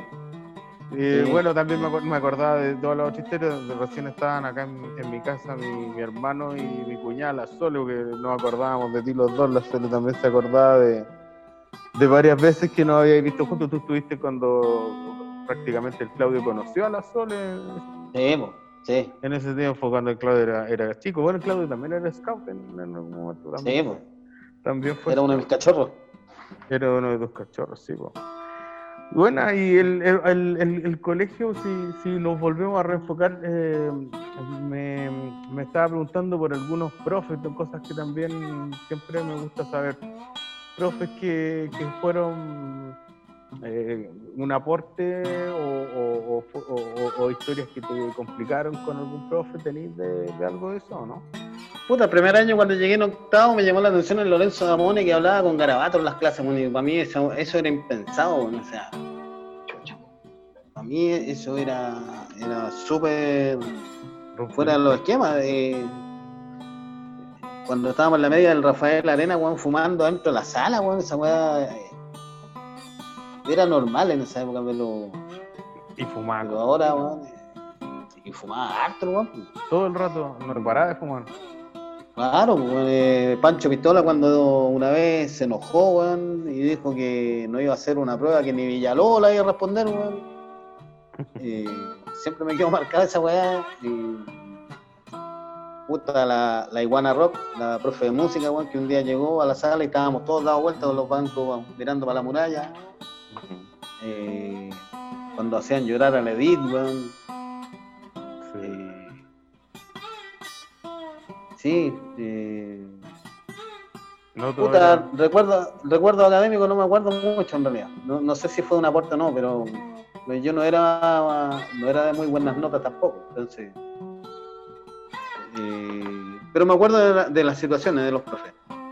Eh, esos son los que más me, me acuerdo. Damone, Carballo, Sí. Rafael Arena. Buen recuerdo en general. Sí, sí, buen recuerdo. Sí. Bueno, bueno. Me estaba acordando, para que nos conté un poco, porque no quiero dejarlo fuera, la, la historia con tus hijas, que tus hijas ya son grandes. Eh, ¿Cuánto tiene tu hija, Velot? Tienes dos, ¿no es cierto? Yo tengo dos niñas, y la mayor tiene 22 años, la menor tiene 21. y la verdad que son, dentro de lo que he hecho en mi vida, es lo mejor que me ha pasado en la vida, en realidad. Yo he aprendido mucho de ellas, increíblemente se supone que el papá les tiene que enseñar, pero estas cabras de mierda me han enseñado mucho a mí. Y uno. Primero que nada porque tomaron la decisión al tiro de qué hacer cuando salieron del colegio. Yo les metí a Cecilia de Lázari, Ya. eh, gracias a Dios pasaron toda su etapa escolar ahí, no las tuve que cambiar de colegio. Ya. Y, y la mayor es muy despierta, bueno, es muy viva, muy vivaracha, porque vio que mm, de todo lo que yo hacía por ella, me imagino, y todo lo que, todo lo que mi sacrificio que era por ellas, eh, ella hizo su, su cuento y sacó la gratuidad para poder estudiar lo que está estudiando ahora, que es ingeniería comercial. Ya. Salió de cuarto medio y hizo al tiro el trámite y se puso a estudiar al tiro. O sea, yo yo le dije que tenía que dejarla con estudio y ella tomó la decisión, sacó la gratuidad, se puso a estudiar. Es súper aperrada. eh, puta, yo la veo estudiando, llora, se frustra y sale adelante. Ahora está sacando buenas notas, le enseña a los compañeros. eh, y, y- tiene clara la película, tiene clara la película de lo que quiere a futuro. Y mi hija menor también puta, dentro de las conversaciones me dijo que quería Fuerza Aérea, Escuela de Especialidades en Mecánica. Y vamos, le dije yo, dale nomás. Y, y puta, ya la Pati este año egresa, sale de cabo Mira, y ya abre, abre su ala. Y, y- ¿Qué puedo decir? Que soy un weón más orgulloso que la chucha con las niñas que tengo. Que me perdí toda la niñez de ellas por estar en, en Soki. Porque me demandaba mucho tiempo. Después que me puse a estudiar, weón, ya, ya no las veía. Y, y estas cabras me han dado mucha, mucha, Muchas mucha alegría, lecciones. mucho orgullo. Muchas lecciones, sí. Sí, sí. porque ahí también eso es, un- es parte de, también a lo mejor de una generación que estamos también súper abiertos a que nos enseñen nuestros hijos, más allá, digamos, que nosotros teníamos el paradigma de que son los padres los que enseñan, ahí por ahí tú eh, mencionaste eso y también me parece interesante, es verdad, nosotros como generación creo que adoptamos y, también hay un reconocimiento por mi propia hija mayor, que ya tiene 23, la, la, la Connie, eh, sí uno aprende mucho de, ellos y de sus generaciones, si estáis dispuestos a aprender, porque eso es lo otro, porque de repente a veces uno se pone en una posición que no es la más sana como para aprender de, de sus vivencias, ¿o no? Claro.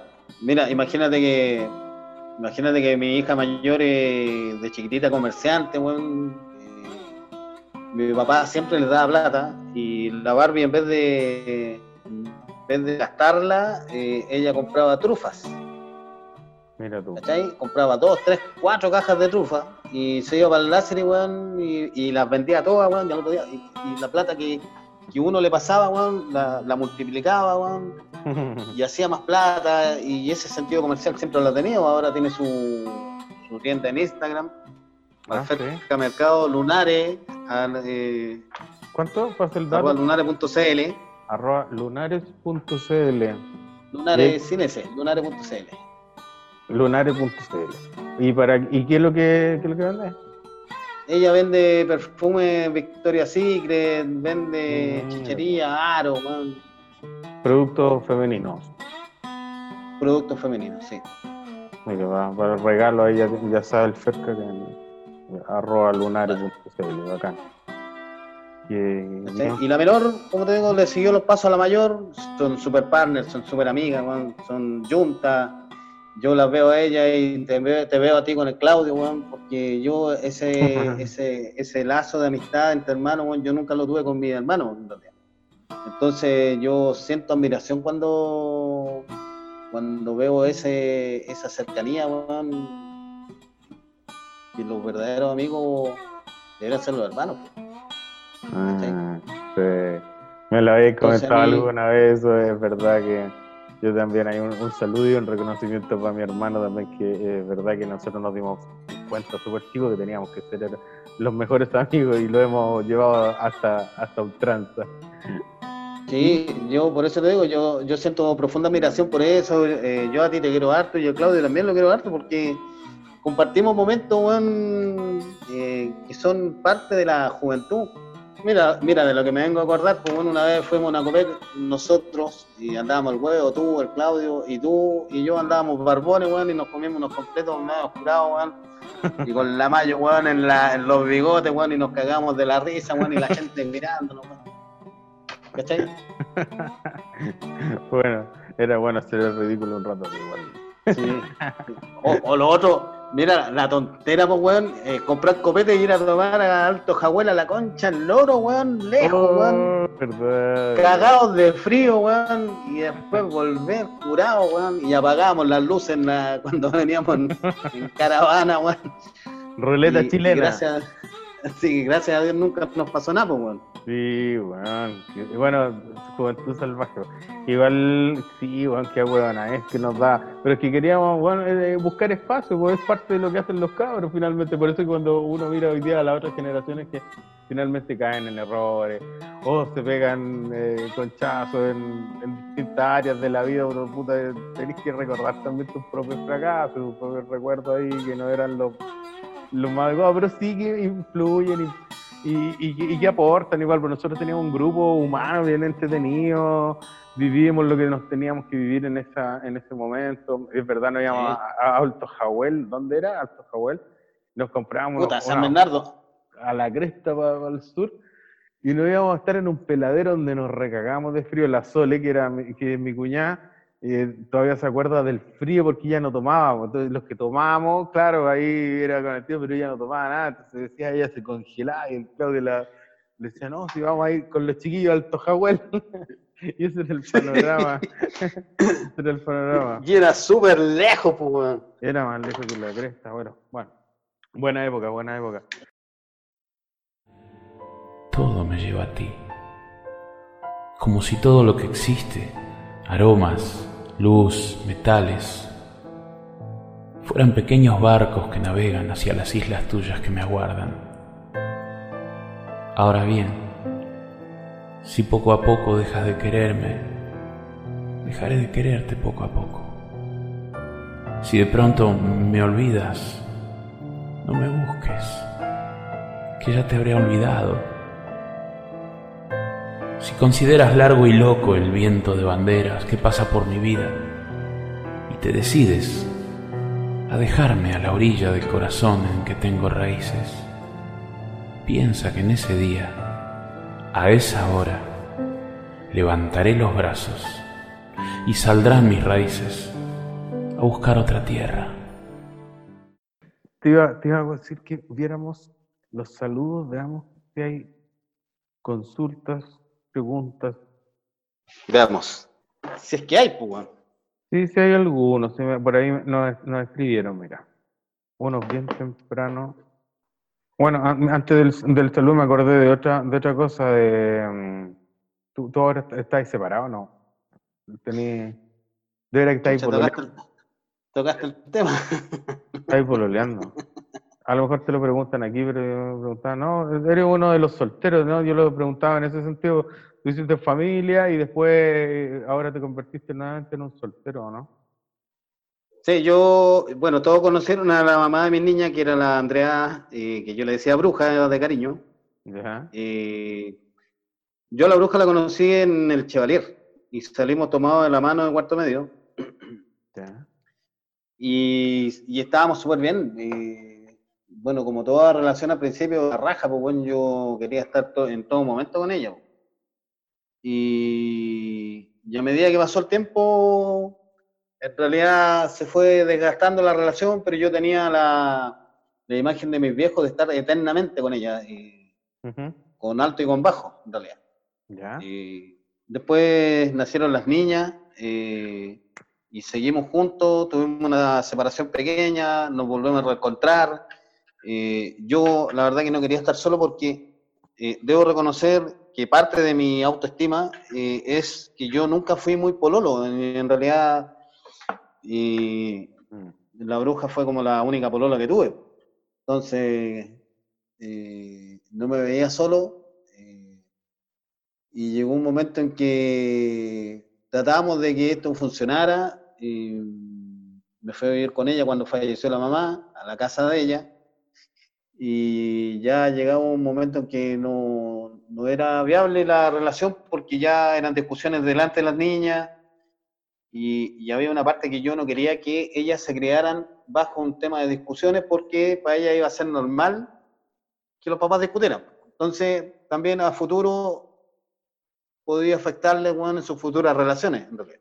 Claro. Entonces llegó un momento en que el año 2008 tuvimos una discusión fuerte porque yo llegué tarde del lavado de auto, de Soki, y, sin entrar en detalle, eh, me echó con los, con los pacos, weón, 20 para las 12 de la noche.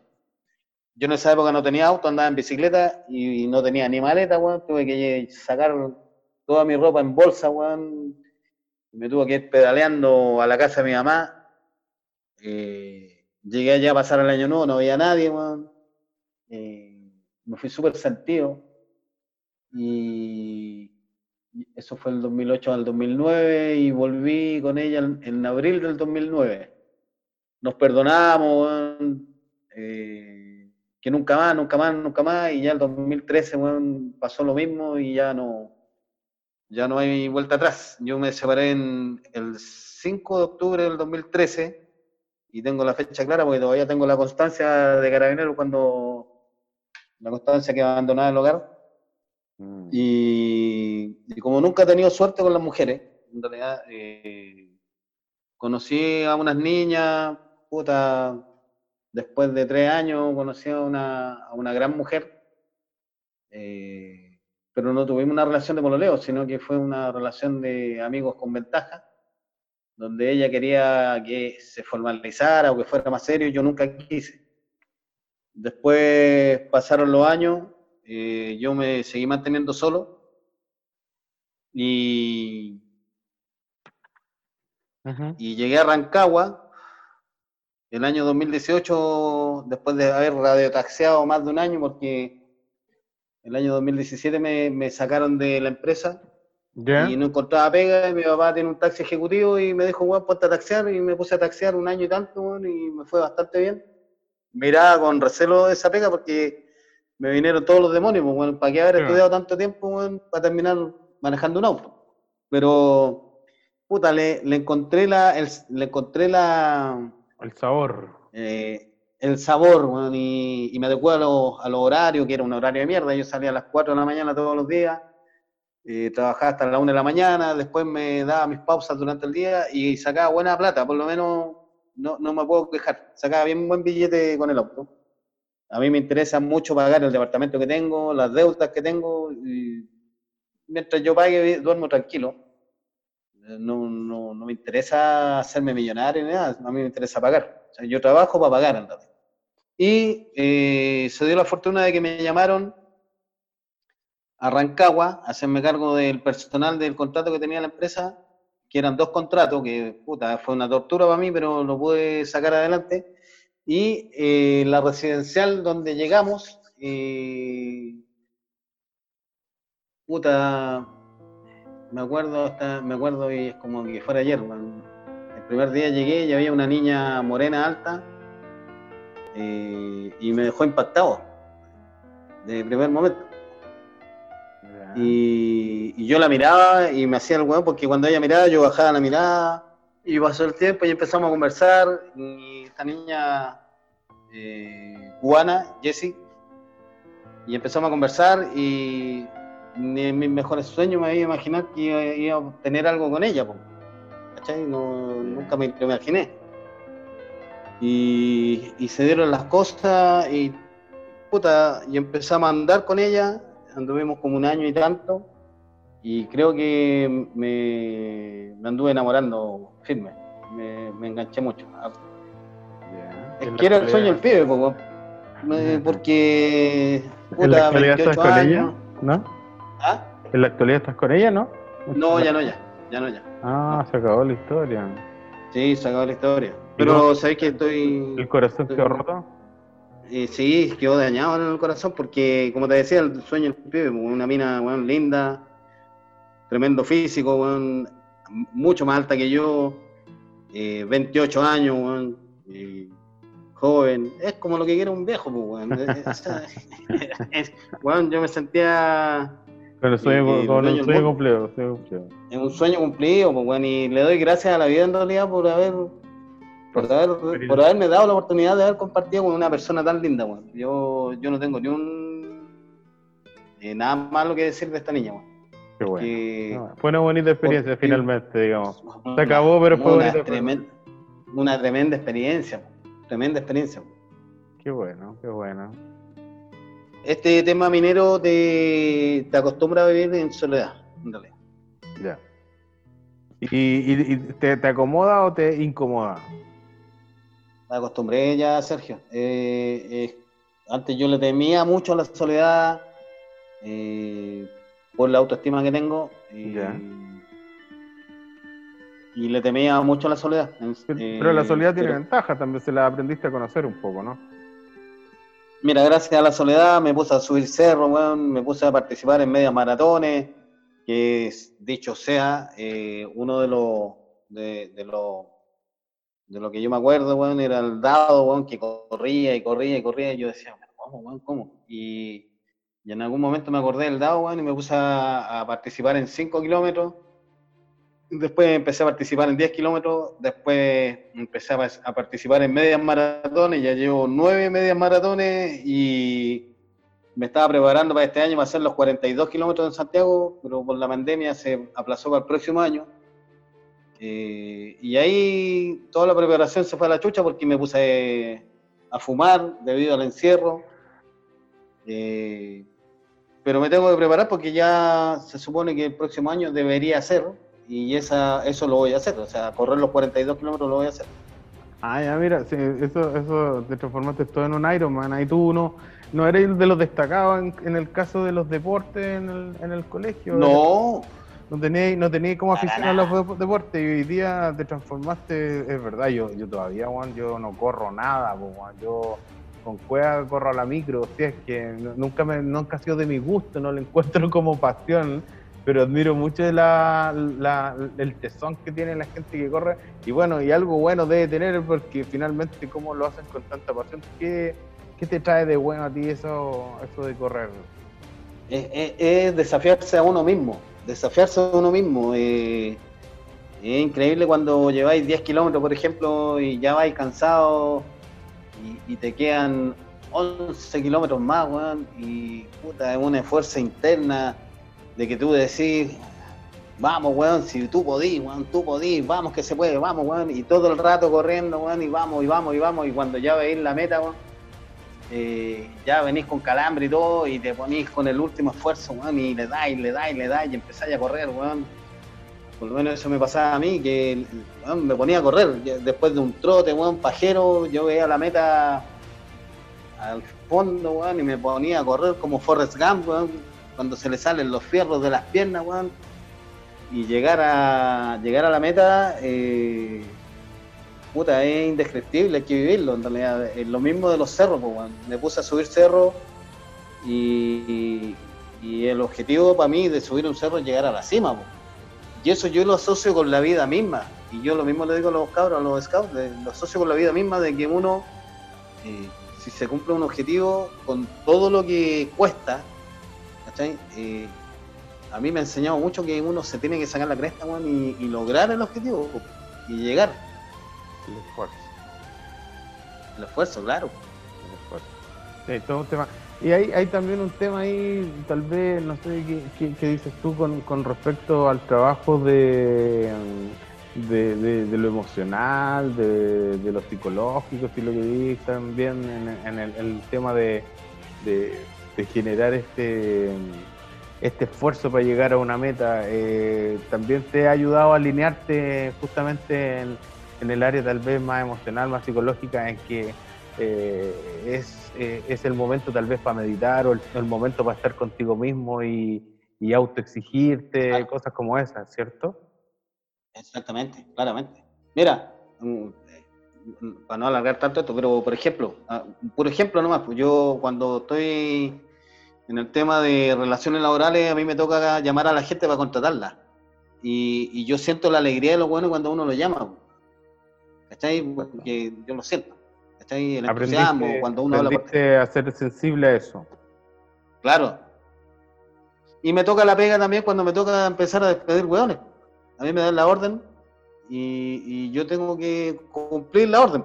Tú soy el. Y me, exactamente, y me llama la atención y me ha tocado, y no puedo ser mentiroso, eh, cuando hemos estado en, en notarías, firmando finiquito, los viejos se despiden de abrazos de mí,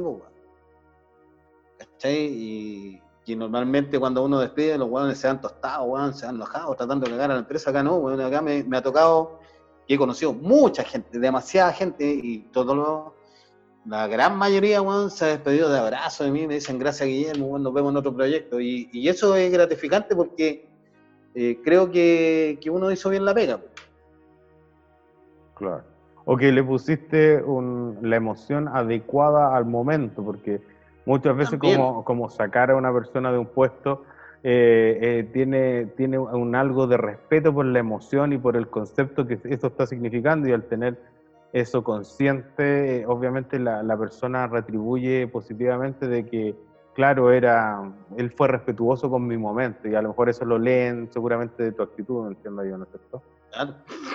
Aprendizaje emocional, algo de Sí, Goleman pa- Y, y no te puedo y no puedo negar que hubieron despidos que a mí me afectaron mucho, porque uno igual crea lazos con los compañeros de trabajo. Entonces, eh, cuando me tocaba echar a, amigos, y yo, uno tiene amigos, pero amigos de verdad eh, son los que uno se cría, los del colegio, los scouts.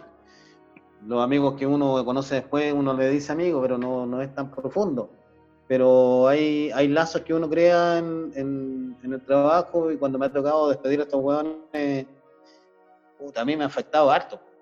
No lo demuestro en el momento, pero igual han, había, han habido veces que me han sacado una lágrima. ¿cachai? No, sí, obviamente es un, es un momento traumático para cualquier, para cualquier ser humano, entonces, claro, Claro. ahí seguramente tenían la empatía suficiente y ellos la han sentido. Qué bueno que haya habido entonces ese avance, porque, claro, el deporte, la vida en el colegio y todo eso seguramente han forjado el ímpetu, la personalidad de todos, pues y en tu caso algo también de eso parece que, que se ve aquí. Hace 30 años eran grandes amigos. Ahora se han reunido y son todos adultos. ¿Lo son? Hablando de equipo de Ferca, vamos a escuchar algunos, vamos a ver lo- los saludos. Ahora sí que sí. Eh, tengo el primero acá. Este es un, un texto. Eh, te lo leo. Dice: Hola Sergiño, saludos. Espero que estés muy bien junto a tu familia. Eh, solo mandarle saludos y cariños al Chaquita. En mi corazón y en mi recuerdo está siempre. Ves que paso por Padre Hurtado, me acuerdo de él varias veces, estuve en su casa y lo recuerdo con mucho cariño. Muchos cariños a ambos, éxito. Don Julio Valenzuela, muchas gracias Julio por, por el saludo por- a mi parte y, y ahí está el saludo también para ti. pues, Entonces, ¿qué es lo que dice por Padre Hurtado? ¿Por qué Padre Hurtado la calle donde viven mis viejos, Ah, ya, detrás ya. de la iglesia. Ah, vale, vale. Eh, puta, Julito Valenzuela, un personaje, un personaje. Yo, yo tengo súper buenos recuerdos del Julio, el guan desordenado, ¿ah? Eh, el guan choro, porque era terrible choro en, en el colegio. Eh, ¿Ya? alguna vez, yo creo, que lo- creo que lo voy a agarrarse a combo alguna vez. Eh, también había una cercanía porque la Alejandra, la hermana del, del Julio, era amiga de mis primas, de la Sandra Espejo, de la Claudia Espejo. Ya. Mira, puta, me vengo acordando de la Villa del Teol. Mira de quién me acordé, weón, de la Claudia Urbina. Puta que me gustaba la Claudia Urbina, weón. Pero no me pescaba ni para el huevo. Era de tu amor es Eh, imposible. De, eh, eh, ¿Cuál claro. es la, la Villa del Treol? ¿Cuál es la Villa del Treol? Esa, eh? Eh, por eh, Trinidad Ramírez, al fondo de la Ah, carretera donde vivía Miguel Canales, donde vivía el Julio. perfecto, perfecto. Sí, saludos, Julito. Un abrazo grande, weón. Un Lo saludo. único malo que es chuncho, weón. Otro saludo de un, ¿cómo se llama? De un tocayo de apellido tuyo. Cristian Soto, entonces, tu, tu homónimo apellido. Ahí Soto va. Cornejo, igual que mi papá, pues, weón. Ahí está, mira, a ver qué te pregunta. Mira, parece que algo de eso tiene relación. Qué buena, Chaca, weón, eh, que esté ahí en el podcast. Oye, bueno, como siempre, como lo he hecho varias veces en persona, felicitarte por la excelente labor que has hecho con tus hijas. Extraordinario, hoy en día extraordinario. Y hacerte una consulta. Yo recuerdo que cuando llegaste al curso, pa- pasados uno- un- unos meses, me, me hiciste un comentario, no sé por qué ahora se me vino a la cabeza, que alguien en tu familia también era Soto Cornejo. Eso, no me acuerdo la historia, pero se me vino a la cabeza por algo. Así que si me voy a aclarar esa parte, genial. Un abrazo, Chaquita. Buen podcast. Un abrazo. Chao. Mira cómo le adivinaste la pregunta. Sí, pues, weón. Eh, eh, Soto Cornejo, weón, es parte de mi familia, pues, weón. Y mi papá, Guillermo Soto Cornejo, mi tío Arturo, Luis Arturo Soto Cornejo, weón. Y, encontrarme un Soto Cornejo, weón, eh, fue curioso. Así que es parte de mi familia. Eh, Cristian, puta, eh, súper buen profesional. Yo lo he molestado con, con los autos que he tenido y puta, no tengo nada que decir. Un 7. Un 7, súper responsable, weón. Eh, nada que decir, weón. Eh, se ha portado súper bien conmigo, Cristian, súper bien. Yo admiro mucho la, la pega que hace porque de repente los mecánicos no, no nosotros, pero en, en general los mecánicos no son muy bien vistos y yo tengo un profundo respeto y admiración porque yo lo miro como que son doctores de auto, y no es menor eso. Así que, Cristian, un abrazo grande, te quiero mucho. Buena. Ahí está entonces. Veamos, este es de Chino Montoya. Veamos qué dice. Hola chiquillos, ¿cómo están? Quiero mandar un gran saludo en esta oportunidad al Chaca, un gran personaje dentro del FERCA, querido por todos, y una persona que admiro, eh, básicamente por cómo él refleja el cariño hacia su familia, sus papás y sus hijas. Yo lo veo una persona muy orgullosa y es gran mérito de él. Así que felicitaciones Chaca por todo lo, todo lo que has conseguido. Eh, has visto distintos escenarios laborales eh, y siempre tirando para adelante. Así que eso, te felicito compañero. Y quería preguntar una anécdota. Alguna vez yo, hace muchos años, no sé cuántos años serán, pero yo estaba pololeando y Chaca llegó a la casa de mi en Talagante en un deportivo blanco. No sé de quién era, weón. Parece que era de él o de su compadre Villaseca. Pero era una wea así, era como un Porsche. Una wea así, un auto a toda raja. Un auto de bacán, po, weón. Un auto de bacán. Así que nada, Chaquita. Ya sabe que lo quiero mucho. Cuando quiera nos juntamos. Un gran abrazo. Compañero. Chaca. Chaca, amigo. El pueblo está contigo.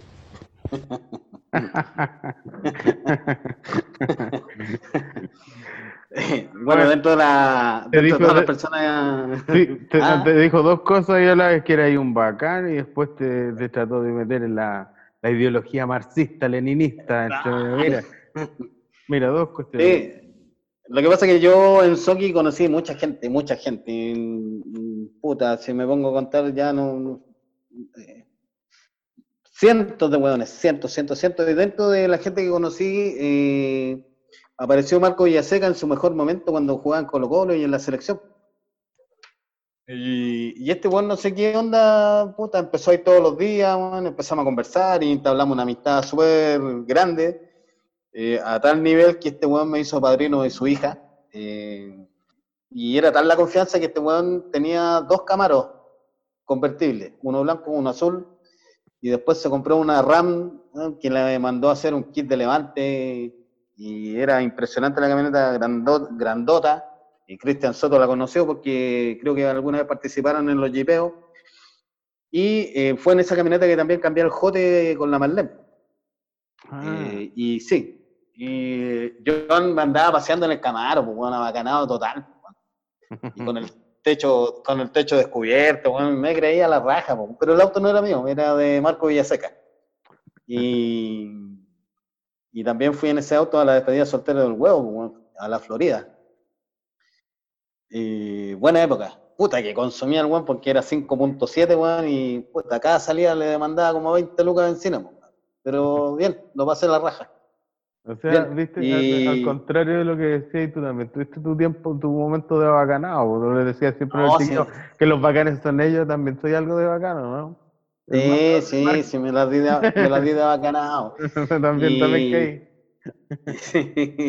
Cae en el juego. Y nada, Chinito, sí, pues weón, yo lo quiero harto porque este weón, cuando yo andaba redacciendo, eh, más, de- un- más de alguna vez me invitó un café al centro, así que eh, no, se agradece. Y un weón súper simpático. yo creo que alguna vez lo saqué de las casillas dentro de mis comentarios pesados weón, en el Ferca, pero a lo mejor eh, digo weas sin mala intención que eh, enojan a la gente, pero puta, si saben cómo soy, ¿para qué me invitan? Oye, sí, algo, algo de eso quería comentarte a nivel, a nivel personal.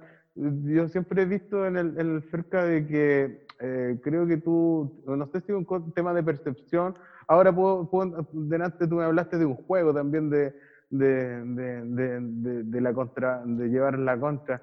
¿Crees que algo se perpetúa de eso? Porque a veces, ¿por qué te leen tan que soy tan amargo, que dices que, que te enojáis por todo, que te costó llevarte a la casa del Leo de vuelta? ¿Qué, qué pasa? ¿Te- ¿Tú consideras que tu carácter te, te- eh, te traiciona de repente con siendo generándote más, más agriedad de la que debiera haber en ciertas circunstancias o no? ¿Crees tú que te, te cuesta convivir con esa parte de, de ti mismo que de repente te cuesta abrirte por justamente por tener esta, esta actitud un poco a veces como resistente ante ciertas cosas o no? Dentro de mi ahueonamiento, porque uno tiene que reconocer cuando se pone hueón, eh, yo vi que todos avanzaban que todos lograban objetivos, weón, y yo marcaba el paso. Y si hay una palabra, puede ser envidia, pero eh, reconozco que, que, que mal en algún momento, o, eh, pero los comentarios, los últimos comentarios ya son para llevar la contra nomás. Eh, si hay una cosa que, que a lo mejor no me gusta es cuando uno ostenta lo que tiene. Eh, Eso a lo mejor lo malinterpreto yo y insisto que puede ser aguadonamiento mío, ¿cachai? Porque no todos tienen las mismas condiciones, en realidad, que se saquen fotos bueno, en la piscina cuando hay, cuando puede haber alguien que, que a lo mejor le ha costado más que el resto. Y, puta, a mí no, no, no, no me gusta en parte esa wea. No te Ahora, hace- no, hace- no te hace gracia. no, no, no me hace una gracia, ¿cachai? Eh, eh, y está bien que les vaya bien, y está bien que, que- que hayan logrado sus metas, y, y eso bueno, para mí es digno de admiración, y, al momen- y, y aprovecho este momento de pedir disculpas eh, si he sido pesado o si he tirado comentarios desatinados, pero eh, son, son cosas que han logrado con su propio esfuerzo, weón, y, y son dignos de admiración, ¿cachai? Eh, y pido las disculpas del caso aprovechando esta entrevista. Eh, Pero, a yo, ver. yo quiero, yo, yo quiero Mm. colocar un, un- yo quiero colocar un ejemplo, disculpe Sergio, que por ejemplo, eh, Cristian Jaramillo, eh, que uno de mis grandes amigos de, de infancia, que no está en el WhatsApp del FERCA, eh, el Cristian no tenía las condiciones para poder estudiar en su momento. Y, y este weón me ha dado una lección de vida porque dentro de lo que conversábamos, él siempre me retaba, antes de ponerme a estudiar yo, siempre me retaba cuando nos juntábamos. Me decía, weón, vos tenías todo para estudiar, weón. El tío te, te daba toda la facilidad para estudiar, weón, y vos no aprovechabas nada, weón.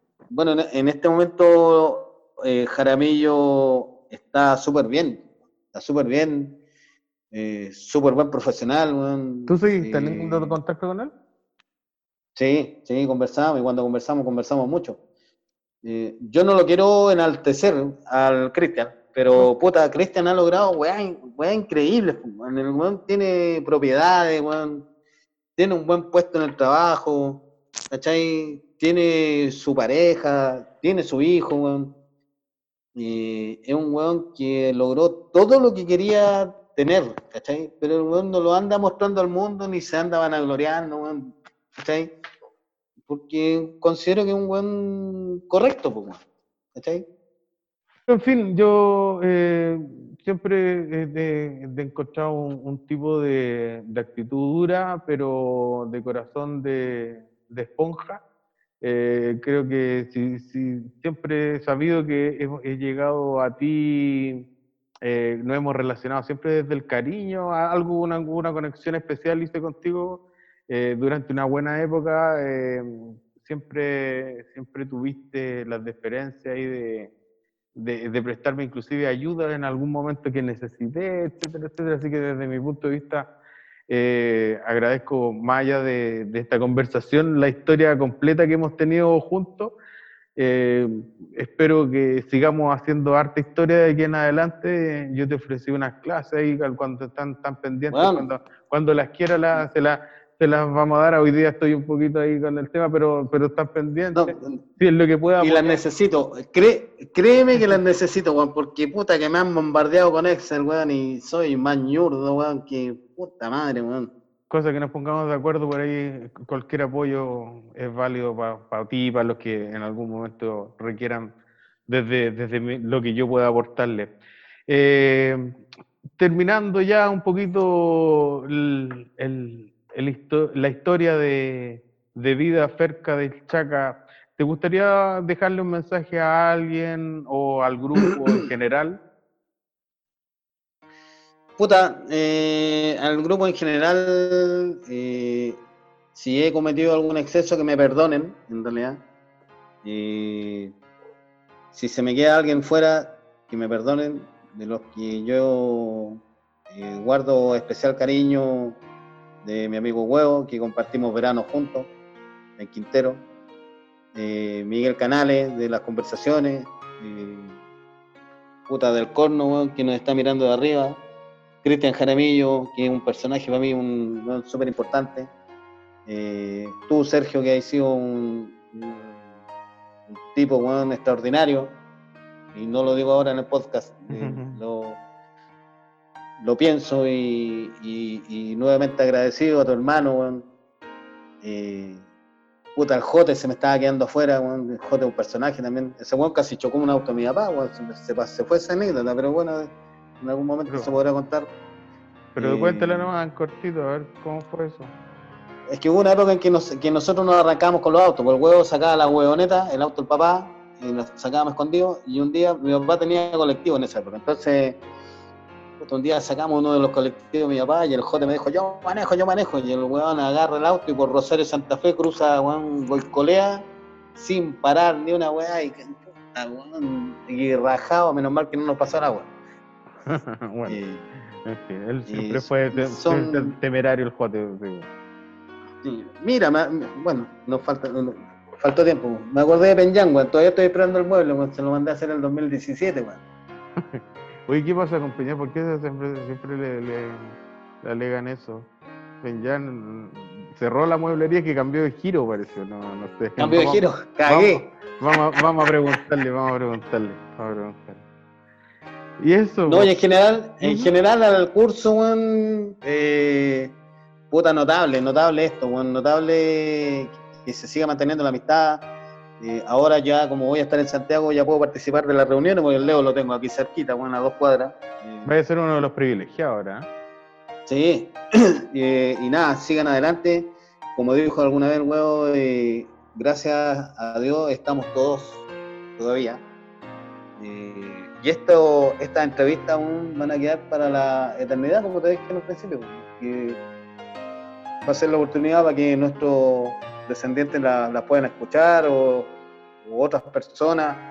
Y si en algún momento no me llega a pasar algo a mí, un- no sé, no me estoy poniendo trágico, pero puta, mañana puedo cruzar la calle, me pueden atropellar, y, y por lo menos queda un registro de lo, de lo que yo he pasado o he vivido. Sí. Así que gracias compañeros, gracias, gracias, gracias. Los quiero mucho y, y pues, sigan adelante. Muy bien, pues. Nos vemos. Hasta el próximo capítulo. Gracias por la oportunidad.